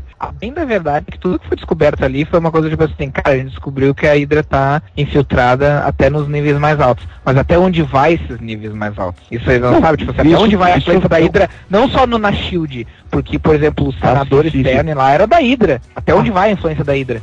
Eu conheço aquele ator, senador externo. vendo o filme. O senador externo é do. Ele aparece no Homem de Ferro 2. Ele é o cara que tá na, naquela audiência do, do, do Tony Stark, que ele quer que ele entregue a, a armadura pro governo. Cara, Agora, eu, sabe por que o cara queria que ele entregasse a armadura Puta pro governo? Que pariu. Puta aí que, pariu, tá, gente. Puta que pariu, mano. Eu faço um exercício que eu fiz esse fim de semana. Revejam os Vingadores. Vocês vão ver com outra perspectiva depois de tudo que rolou. Puta que pariu, eu tenho que ver do Homem de Ferro 1 até agora de novo, tudo de novo, cara. Que puta que pariu, que coisa trincada, cara. É foda, cara. Desculpa, DC, vai aprender a fazer filme, seus animal. Cara, ai, é, mas com esse plot aí, uma coisa que eu fiquei triste quando saí do cinema com esse plot é porque eu disse, se tem esse plot toda dessa da, da ida se infiltrando em todos os espaços, lugares, nunca vamos ter uma invasão secreta, porque seria a mesma história. Então eles não iam repetir a história, né? Cara, mas até é, invasão secreta tem tempo, né? Porra. Mas eles não podem usar os Screw também. É. então. É, mas isso é... é... de qualquer maneira, os Screw é da, da Fox, né? Já apareceu um Kree, inclusive, é. Agents of Shield. Não, não, o Kree eles podem usar. Ah, o sim, sim, não, não, é o que eu falei. pode Porque usar. a Fox usa maravilhosamente os personagens do, de Quarteto Fantástico, né? Tá usando Bom. tudo de uma forma muito perfeita. O que eles não podem usar é o nome e provavelmente a forma física. Mas eles podem utilizar o conceito dos personagens que se infiltram através de mu- mutação. Que eu achava que com o aparecimento do Kree na série do Marvels of Shield, eu achava que isso poderia ser um gancho para, sei lá, na um Vingadores 4, sei lá, Vingadores 4 ter isso daí. Hum. Que eu acho que não vai. hoje, com esse plot da, da, da Hydra, eu acho que não vai acontecer. Acho que eles vão por outro caminho. Marcelo, eu te digo o seguinte: esse personagem, esse Kree, ele vai ter ligação com Vingadores 3. E a fase 3 vai ser toda puxada para essa questão cósmica, exatamente. Então, aí que eu ia entrar, porque a maior ousadia da Marvel vai vir agora. Se a gente acha que vai usar tudo que foi feito, a maior ousadia é largar tudo isso por um filme e jogar o público num conceito chapadérrimo que é dos Guardiões da Galáxia. O universo da Marvel cósmico não é palatável que nem o da DC. É muito mais, é muito mais louco, cara. E colo- fazer o filme dos Guardiões da Galáxia, cara, vai ser uma aposta fodida. E se eles acertarem com isso, cara, eles podem fazer filme pornô, eles podem fazer filme, tipo, romance de- em algum lugar do passado. Podem fazer o filme que quiser. Se eles acertarem com o Guardiões da Galáxia, a Marvel faz o que quiser da vida. A aposta é arriscada, mas ela tá 90% ganha, cara. O, o trailer fez uma comoção, cara. As pessoas adoraram o trailer de Guardiões da Galáxia. E você pega. Sendo que é uma coisa bem fora, né, do que se esperaria, assim. Totalmente. E você pega aquele climão divertidaço do clipe, do trailer, que todo mundo achou show de bola. Você bota o nome Marvel. E você diz: pertence ao universo dos Vingadores. Vai dar público, cara. É, isso é uma coisa que eu comentei, isso é uma coisa que eu comentei, não lembro com quem esses tempos, que a Marvel fez uma coisa involuntariamente ou não, que agora não tem mais volta. Que é, por exemplo, assim, a Marvel Studios, pelo menos, ela não tem mais filmes número um. Que o, o- o- em termos de Hollywood, o, pro- o problema de todo filme, de toda franquia número um, o, o primeiro filme, é que ele precisa ter plateia, né, audiência suficiente para garantir novas continuações. Que é o caso que, no, que não vai acontecer, por exemplo, com o Robocop do Padilha, que não, que não teve, infelizmente, não teve público suficiente. Porque a Marvel, esse conceito de universo compartilhado, todos os filmes, como Moura disse, que tiver estampa Marvel, faz parte do universo dos Vingadores e, consequentemente, não é um filme número um. Ele já carrega uma audiência de vários outros filmes e já tem público certo. Independente do tipo de filme que é. Mas, gente, vocês acham que dá pra comparar uma coisa com outra? Porque, assim, uma coisa é quando eles convivem, quando você sabe que os personagens em algum momento vão se encontrar. Guardiões da Galáxia não tem nada com nada do que foi feito da Marvel até hoje. Não tem nada do Thor, não tem nada do Capitão América, não tem nada do Homem de Ferro, que são os carros-chefe, não tem nada do Hulk. Tem tudo. Ele tem o humor do Homem de Ferro, ele tem a questão de cósmica, Thor colocou um pouco, só que do, do Guardiões da Ga- Galáxia é mais exagerado. Ele tem uma questão de intriga que o Capitão América tem, porque no filme vai ser essa pegada de, de intriga, que eles são eles versus o, o Thanos e as organizações lá do Thanos, eles vão ter uma coisa de ser prisioneiros e eles fugirem e tal, vai ter um pouco isso também. Então quer dizer, tem os elementos, não tem ligação direta, mas tem os elementos que fizeram sucesso Não, no Tem, Marvel. Marcelo. Vou dizer, vou dizer que tem ligação direta. Cena final do Thor, é isso que Não, sim, também. sim, que eu tô Não só a cena final do Thor. O Kree do Agents of S.H.I.E.L.D. Ronan, o acusador do, do filme Guardiões da Galáxia, é Kree. Sim. Ou se não tiver o Thanos, vai ter as séculos do Thanos. Vai ser um universo que fala sobre o Thanos. Ou seja, ligação com Vingadores. Pode não ter ligações Não, diretas, mas é o mesmo tipo de ligação genérica que, o- que os outros filmes da Marvel. Tem uns com os outros. E outra, cara, eu li uma entrevista em algum site, não sei se no Legião dos Heróis, não sei o quê, que os produtores falaram que a gente pode se surpreender com a origem do Peter Quill. É Quill, né? Que ele foi sequestrado da Terra aos 8 anos de idade. E isso pode ter ligação com o universo Marvel que a gente já conhece. Caralho. Essa fórmula da Marvel é, eu acho sensacional, cara. Eles pegam um ator no ostracismo, que é o cara, o caso do Downey Jr., ou um ator ainda não tão conceituado, tipo Chris Evans ou Chris Hemsworth, ou um ator cult, como eles pegaram o Edward Norton e tal. Provavelmente não tem um cachê tão grande a princípio. Agora, Robert Downey Jr. ganhou uma fortuna, mas na época ele deve ter ganhado trabalhar por três bala Maria e uma carreira de pó. O, O, primeiro, o primeiro Rhodes ganhava mais que ele. o Terry Howard, né? E daí eles colocam no elenco sempre um ator muito foda pra interpretar com o cara. Então você tem, no primeiro você tem o Jeff Bridges, no, no Homem de Ferro, depois você tem o Mickey Rourke, você tem a Gwyneth Paltrow, Anthony Hopkins, aí você tem Anthony Hopkins, você tem René Russo, você tem Tommy Lee Jones. Tommy Lee Jones, você tem agora Robert Redford, Michael Douglas agora em, em em Homem-Formiga, cara. É, e é um- agora em Guardiões da Galáxia nós vamos ter Dave Bautista e Vin Diesel. Ai, Jesus.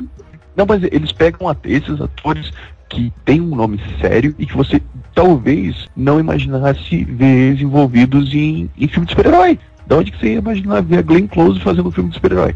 O próprio Benício da Del Toro. tem- Benício Del Toro, exatamente. Cara, podem falar o que quiser dos erros dos filmes da Marvel, mas uma coisa não vai, não dá pra negar. Não tem como dizer que um filme é ruim no momento em que ele atrai atores como Glenn Close, Anthony Hopkins, uh, Robert Redford. E não me venha dizer que esses caras fazem por dinheiro, eles não fazem por dinheiro. Corrigir só uma coisa, fazer o Tommy Lee Jones fazer esse filme de super-herói de novo, né? Porque ele foi duas caras. Nossa, até que enfim alguém entendeu a piada, né? É. A Marvel, se quiser, ela só precisa no, no Thor 3 dar um enfoque nisso, mas se ela quiser, ela já pode fazer um filme dos sidekicks dos heróis. Né? Porque ela já tem o Falcão, já tem o, o, o Patriota de Ferro, só falta arranjar mais um pro Thor agora e vai fazendo filmezinho de sidekicks Eu acho que dá pra fazer fácil um filme do, do Soldado Invernal. Dá pra fazer fácil um filme do Soldado Invernal, cara. Ah, eles vão fazer, a Marvel vai fazer um filme dos Vingadores da Costa Oeste antes da Warner fazer um da Liga da Justiça. Meu Deus do céu. Velho, se tu parar pra pensar, no próximo Vingadores, você tem nove Vingadores. Dez se você botar o Patriota de Ferro, onze se você botar o Falcão. Porque eles, eles podem fazer fácil o filme dos Vingadores da Costa Oeste. Com personagens carismáticos, né? Tipo, personagens Com interessantes personagens ou carismáticos. carismáticos e bem, e bem colocados na trama. Então, né, agora já falamos umas 50 horas sobre a fase 2 da Marvel e sobre Capitão América e o futuro dela e tal, até da Agents of Shield a gente falou. Então vamos agora para as considerações finais. Antes de qualquer coisa, eu queria dizer minha consideração final que, que Steve Rogers, pelo amor de Deus, Xuxa não, né, velho? Xuxa não, pelo amor de Deus, né? Mamona! Caralho, velho. Tu sabe que essa porra aí foi escolhida no portal da UOL, né, cara? Foi mesmo, porta da Sério? Eu As sabia, não. sabia que, votaram, o que que é... é, eu sabia que, tinha, que era é diferente para cada país, mas eu sabia que tinha sido pelo portal da ONU, não. O público votou, cara. Então, de graças a Deus que não tinha tipo Rebelde, Malhação, Calypso. Mas seria legal ter Valesca Popozuda. Não ia ser maneiro se tivesse Valesca. É, esse ia ser, esse ia ser massa. Beijinho no ombro. Faria até sentido, né? Porque o Capitão América é tiro, porrada e bomba, né? É, bater de frente com a Hydra. Quais as considerações finais, seu Modesto? Filmaço, espero muito do, do Guardiões da Galáxia. Não sei se vai ser um sucesso de público tão grande quanto está sendo o Capitão América, que está, tá sendo a bilheteria legal. Mas assim, eu só vejo coisa boa no futuro da Marvel no cinema. E outra coisa também, é, todo mundo tá falando da Marvel no cinema, Marvel no cinema. Faz tempo que eu não vejo a Marvel tão boa nos quadrinhos. Tô vendo histórias da Marvel que estão sendo um reflexo disso. Acho que fez muito bem pra Marvel como editora esse sucesso no cinema. Porque faz tempo, muito tempo que eu não vejo a Marvel tão boa nos quadrinhos também. É, em paralelo, a- a- as animações da Marvel estão bem fraquinhas, né? Mas tudo bem. Agentes do Smash é um lixo. Meu É, Deus, que Eu, eu assisti, eu assisti é, Justiceiro, Viúva Negra é fraquíssimo também. Depois do, do, do Claro Vidente e Modeste, né? Falar com o, o agente da, da Hydra aí, o seu Rafael Rodrigues. Cara, eu achei o filme foda pra caralho. E o Capitão América 13. E até agora, não sei se é porque eu tô ficando menos exigente conforme eu vou ficando mais velho, que é o contrário da maioria das pessoas, que vão ficando mais chatas. Eu tô aproveitando muito, cara. Pra mim tá sendo uma, uma ótima viagem, assim. ah, os filmes da Marvel. E que viagem, você viu Capitão América 3 já? Dois, é. É, que eu tô, eu tô dormindo já aqui. Mas realmente tá sendo uma, uma, uma viagem muito legal, assim, tô aproveitando muito, assim, diferente do, das outras pessoas, de, de muito, muita gente aí, tipo, os, os defeitos do, do- dos filmes não me incomodam ah, a, a ponto de eu não conseguir aproveitar. E, cara, pra mim, Marvel Studios já se consolidou como um estúdio em que eu confio nas produções. Até eu ver um filme, porque eu não teve nenhum filme que eu assisti o de Sky, foi uma merda. Até o Homem de Ferro 2, cara, que é o pior, eu acho. Pra mim, eu vou continuar confiando na, no taco da Marvel Studios pra fazer filme. E o senhor das estrelas Moura, o que é que achou? Quais são as suas considerações finais aí? Cara, minha consideração final é a seguinte. Esses dias, numa aula da Faculdade de Publicidade, um palestrante falou pra gente que uma frase conhecida, mas que, que vale. Você fazer a pergunta certa pode surgir a melhor ideia possível. E a Marvel fez isso, na minha opinião. Eles fizeram a pergunta certa, que é tipo, esses caras não vivem todos no mesmo universo e, velho, eles revolucionaram a forma de fazer filme. Então, é, é, louvável, cara. Eles mudaram a forma de fazer cinema, pelo menos esse tipo de adaptação. E outra coisa, cara, especificamente sobre Capitão América 2, estava falando com alguns colegas de faculdade e um pessoal mais novo, né, que eu voltei para faculdade pela enésima vez, tava gurizado ali de 18, 19 anos, eles foram assistir, dois amigos meus, né, colegas da faculdade, e eu perguntei, tá, antes de, de eu assistir, inclusive, eu perguntei, tá, o que vocês acharam? Aí eles assim, velho, tem uma cena, tem duas cenas que eu arrepiei e que, cara, deu vontade de chorar, assim.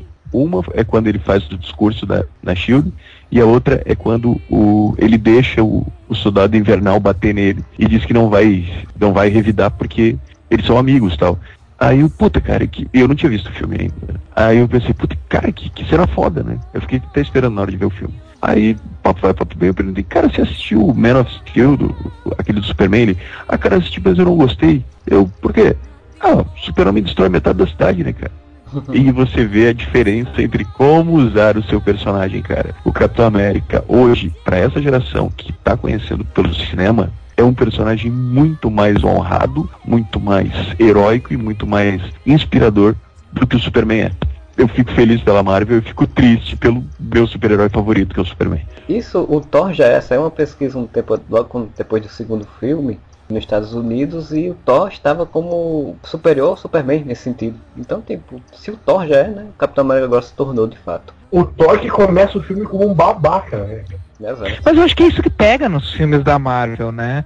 É tipo assim, não é pessoas. Eu acho que isso é, um, é uma, uma coisa que se reclamaria do, do, do, Superman, não do Man of Steel, mas do Superman como conceito, pelo menos da ideia de Superman que as pessoas têm. Que o, o Superman é uma pessoa que já nasce com um senso de moral na cabeça das pessoas é uma pessoa que já nasce com um senso de moral apurado. Ele não se torna uma pessoa moral. E eu acho que o grande, o grande, a grande jornada dos personagens da Marvel é eles começarem como pessoas comuns, mesmo Thor, que é um deus, começar uh, moralmente uh, como uma pessoa comum e se tornar uma pessoa moral a partir dos seus erros é aprender com seus erros. Acho que essa é a grande mensagem. E eu acho que isso torna os personagens da Marvel hoje em dia no cinema. É bem, bem é importante frisar que tô falando isso no cinema, porque eu não leio mais histórias de super mais heróicos do que uh, talvez outros personagens uh, de, de outros estúdios, assim, como, por exemplo, o próprio, o próprio Superman. O, os Batman do Nolan, eu tava conversando com, com o Mora sobre isso, cara, que o, o, Batman, o que o Batman faz, os, os dilemas que o, que o Batman lida no, no Cavaleiro das Trevas, são dilemas que eu gostaria que o Superman tivesse lidado num filme do Superman, sabe? Que são justamente esses dilemas, assim, tipo aquele dilema das barcas, Tipo, e que no fim das contas acaba despertando o melhor das pessoas. Isso é uma história do Superman, cara. Sendo feita numa, numa história do Batman. O, Batman do Nolan não quer imbuir medo, né? Ele quer imbuir esperança nas pessoas. E que é o que o Superman Exatamente, ele quer inspirar as pessoas. Ou seja, o, o, Batman dos filmes do Nolan é o Superman. O, o, que fica bem óbvio se a gente pensar que o Christopher Nolan fala em todas as entrevistas que a inspiração dele para fazer o os filmes do Batman é o Superman do, do Richard Donner. Tu pensa assim, porra, todos os outros personagens, todos os outros super-heróis são Superman, menos o próprio Superman cinema.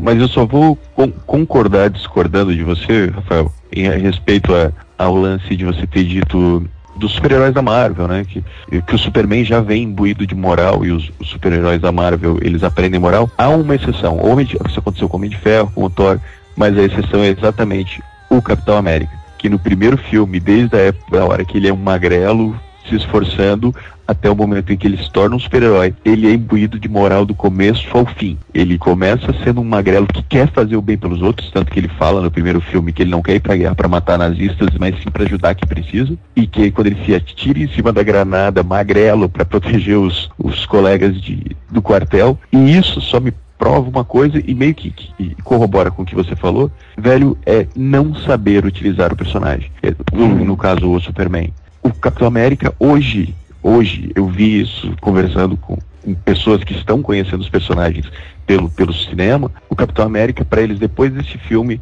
virou o símbolo da esperança, o símbolo do, do heroísmo, o símbolo do altruísmo.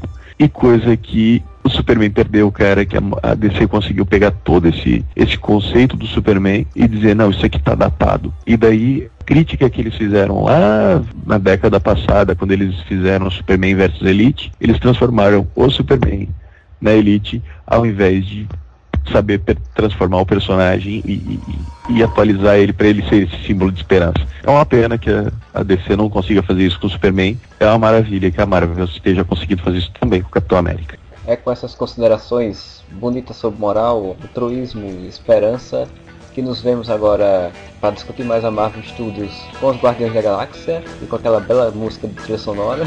Fiquem com um bom final de semana para vocês e whatever!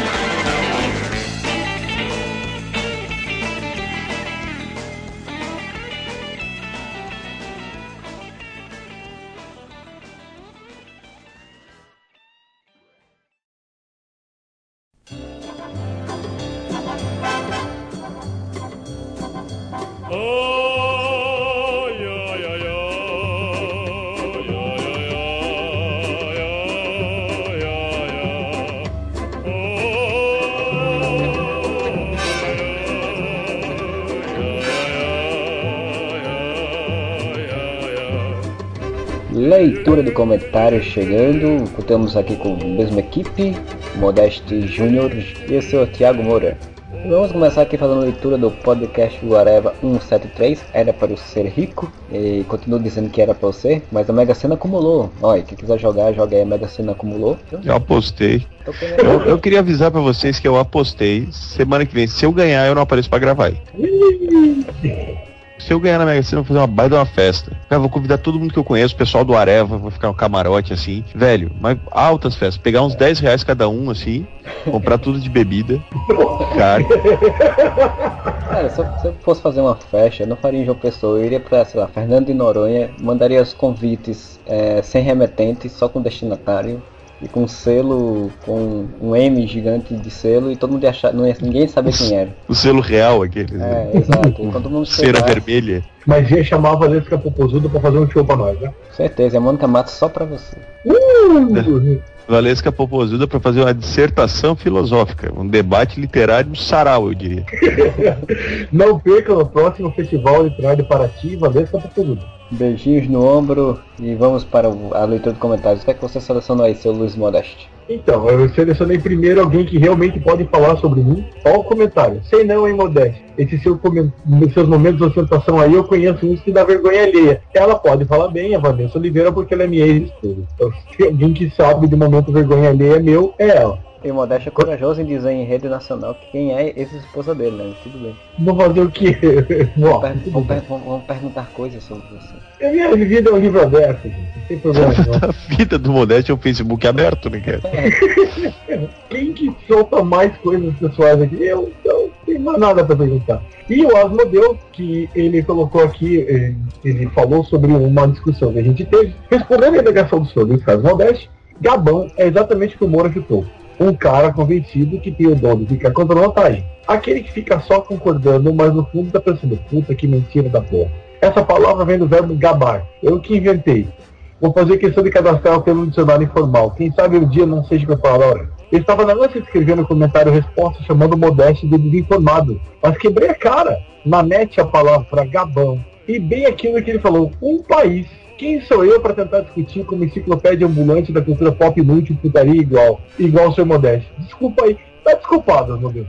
É isso que eu queria. Obrigado. E você, Thiago Moura?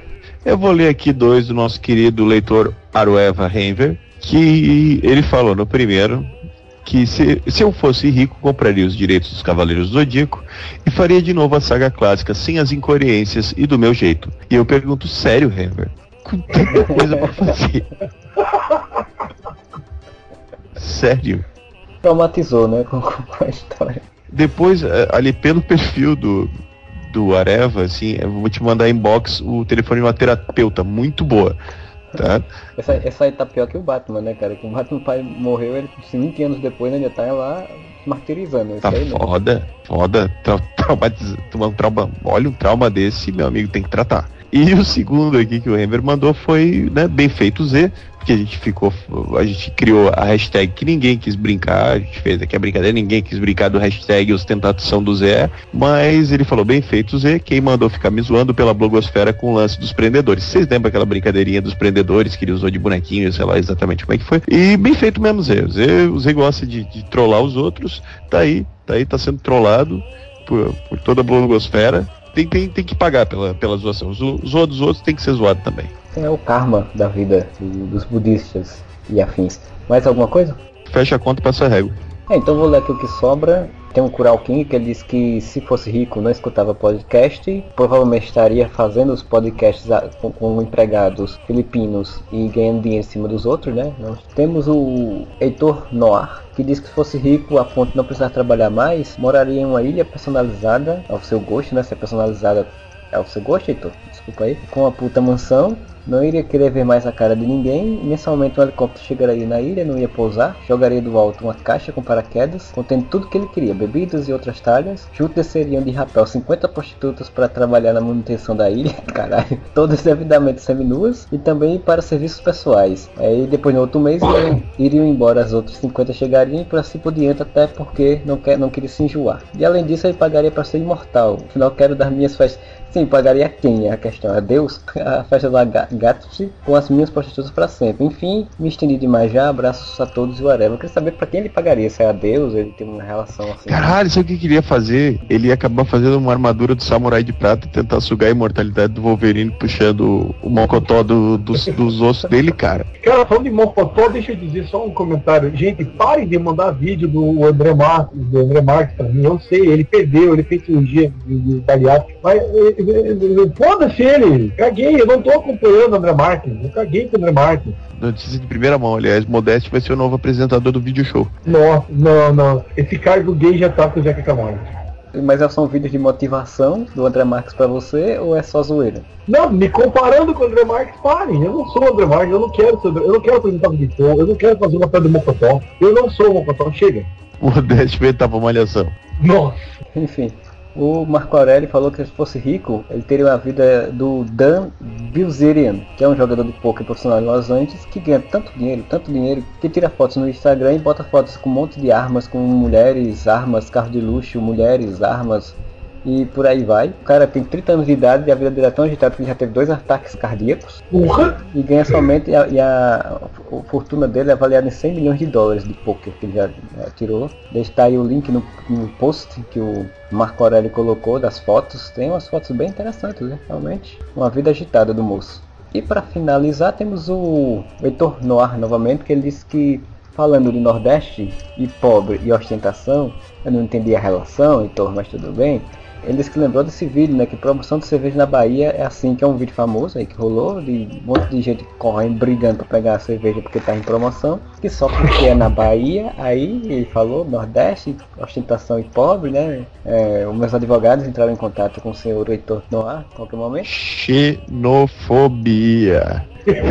Nordestofobia. Alguma coisa a acrescentar, senhores nobres, garbosos, ocupantes da- de mesas no diretório da, do Areva? Uma boa noite a todos. Ah, e um brinde aqui ao nosso querido e saudoso José Wilker. É, isso é verdade. É que faleceu o Giovanni Brota, o rock santeiro. Pô, com licença, que eu vou cagar. Coronel Jesuíno. Coronel Jesuíno faleceu e, e fica a nossa lembrança aí. E todo mundo do Areva que sempre gostou do José Wicker. Algumas pessoas eu vi comentando de uma forma nojenta, dizendo que, ah, pelo menos agora ele não vai comentar mais no Oscar. Respeito, né, pelo povo, né? O povo morre, gente. Olha só, olha só, eu respeito o ator, mas não respeitava o comentarista de cinema. Eu achava as opiniões dele horríveis, não gostava, não concordava. Aí você como disse, ah, o cara morreu, pelo menos não vai ter ele no Oscar. Eu não acho, eu, desculpa, mas Não, acho desrespeitoso. E, mas eu vi coisas bem bacanas, do tipo, agora com certeza o Rock Santeiro morreu. E ó, pobre Rock Santeiro. Agora a Globo devia passar Rock Santeiro novamente, só por conta disso. Eles estão vendendo, né? Então, chegamos ao final da leitura do podcast, chegamos ao final de todo o podcast e quem sabe ao final do Areva, não, não sei, só estou fazendo uma brincadeira, ou será que não? Um abraço para todos, bom final de semana e whatever!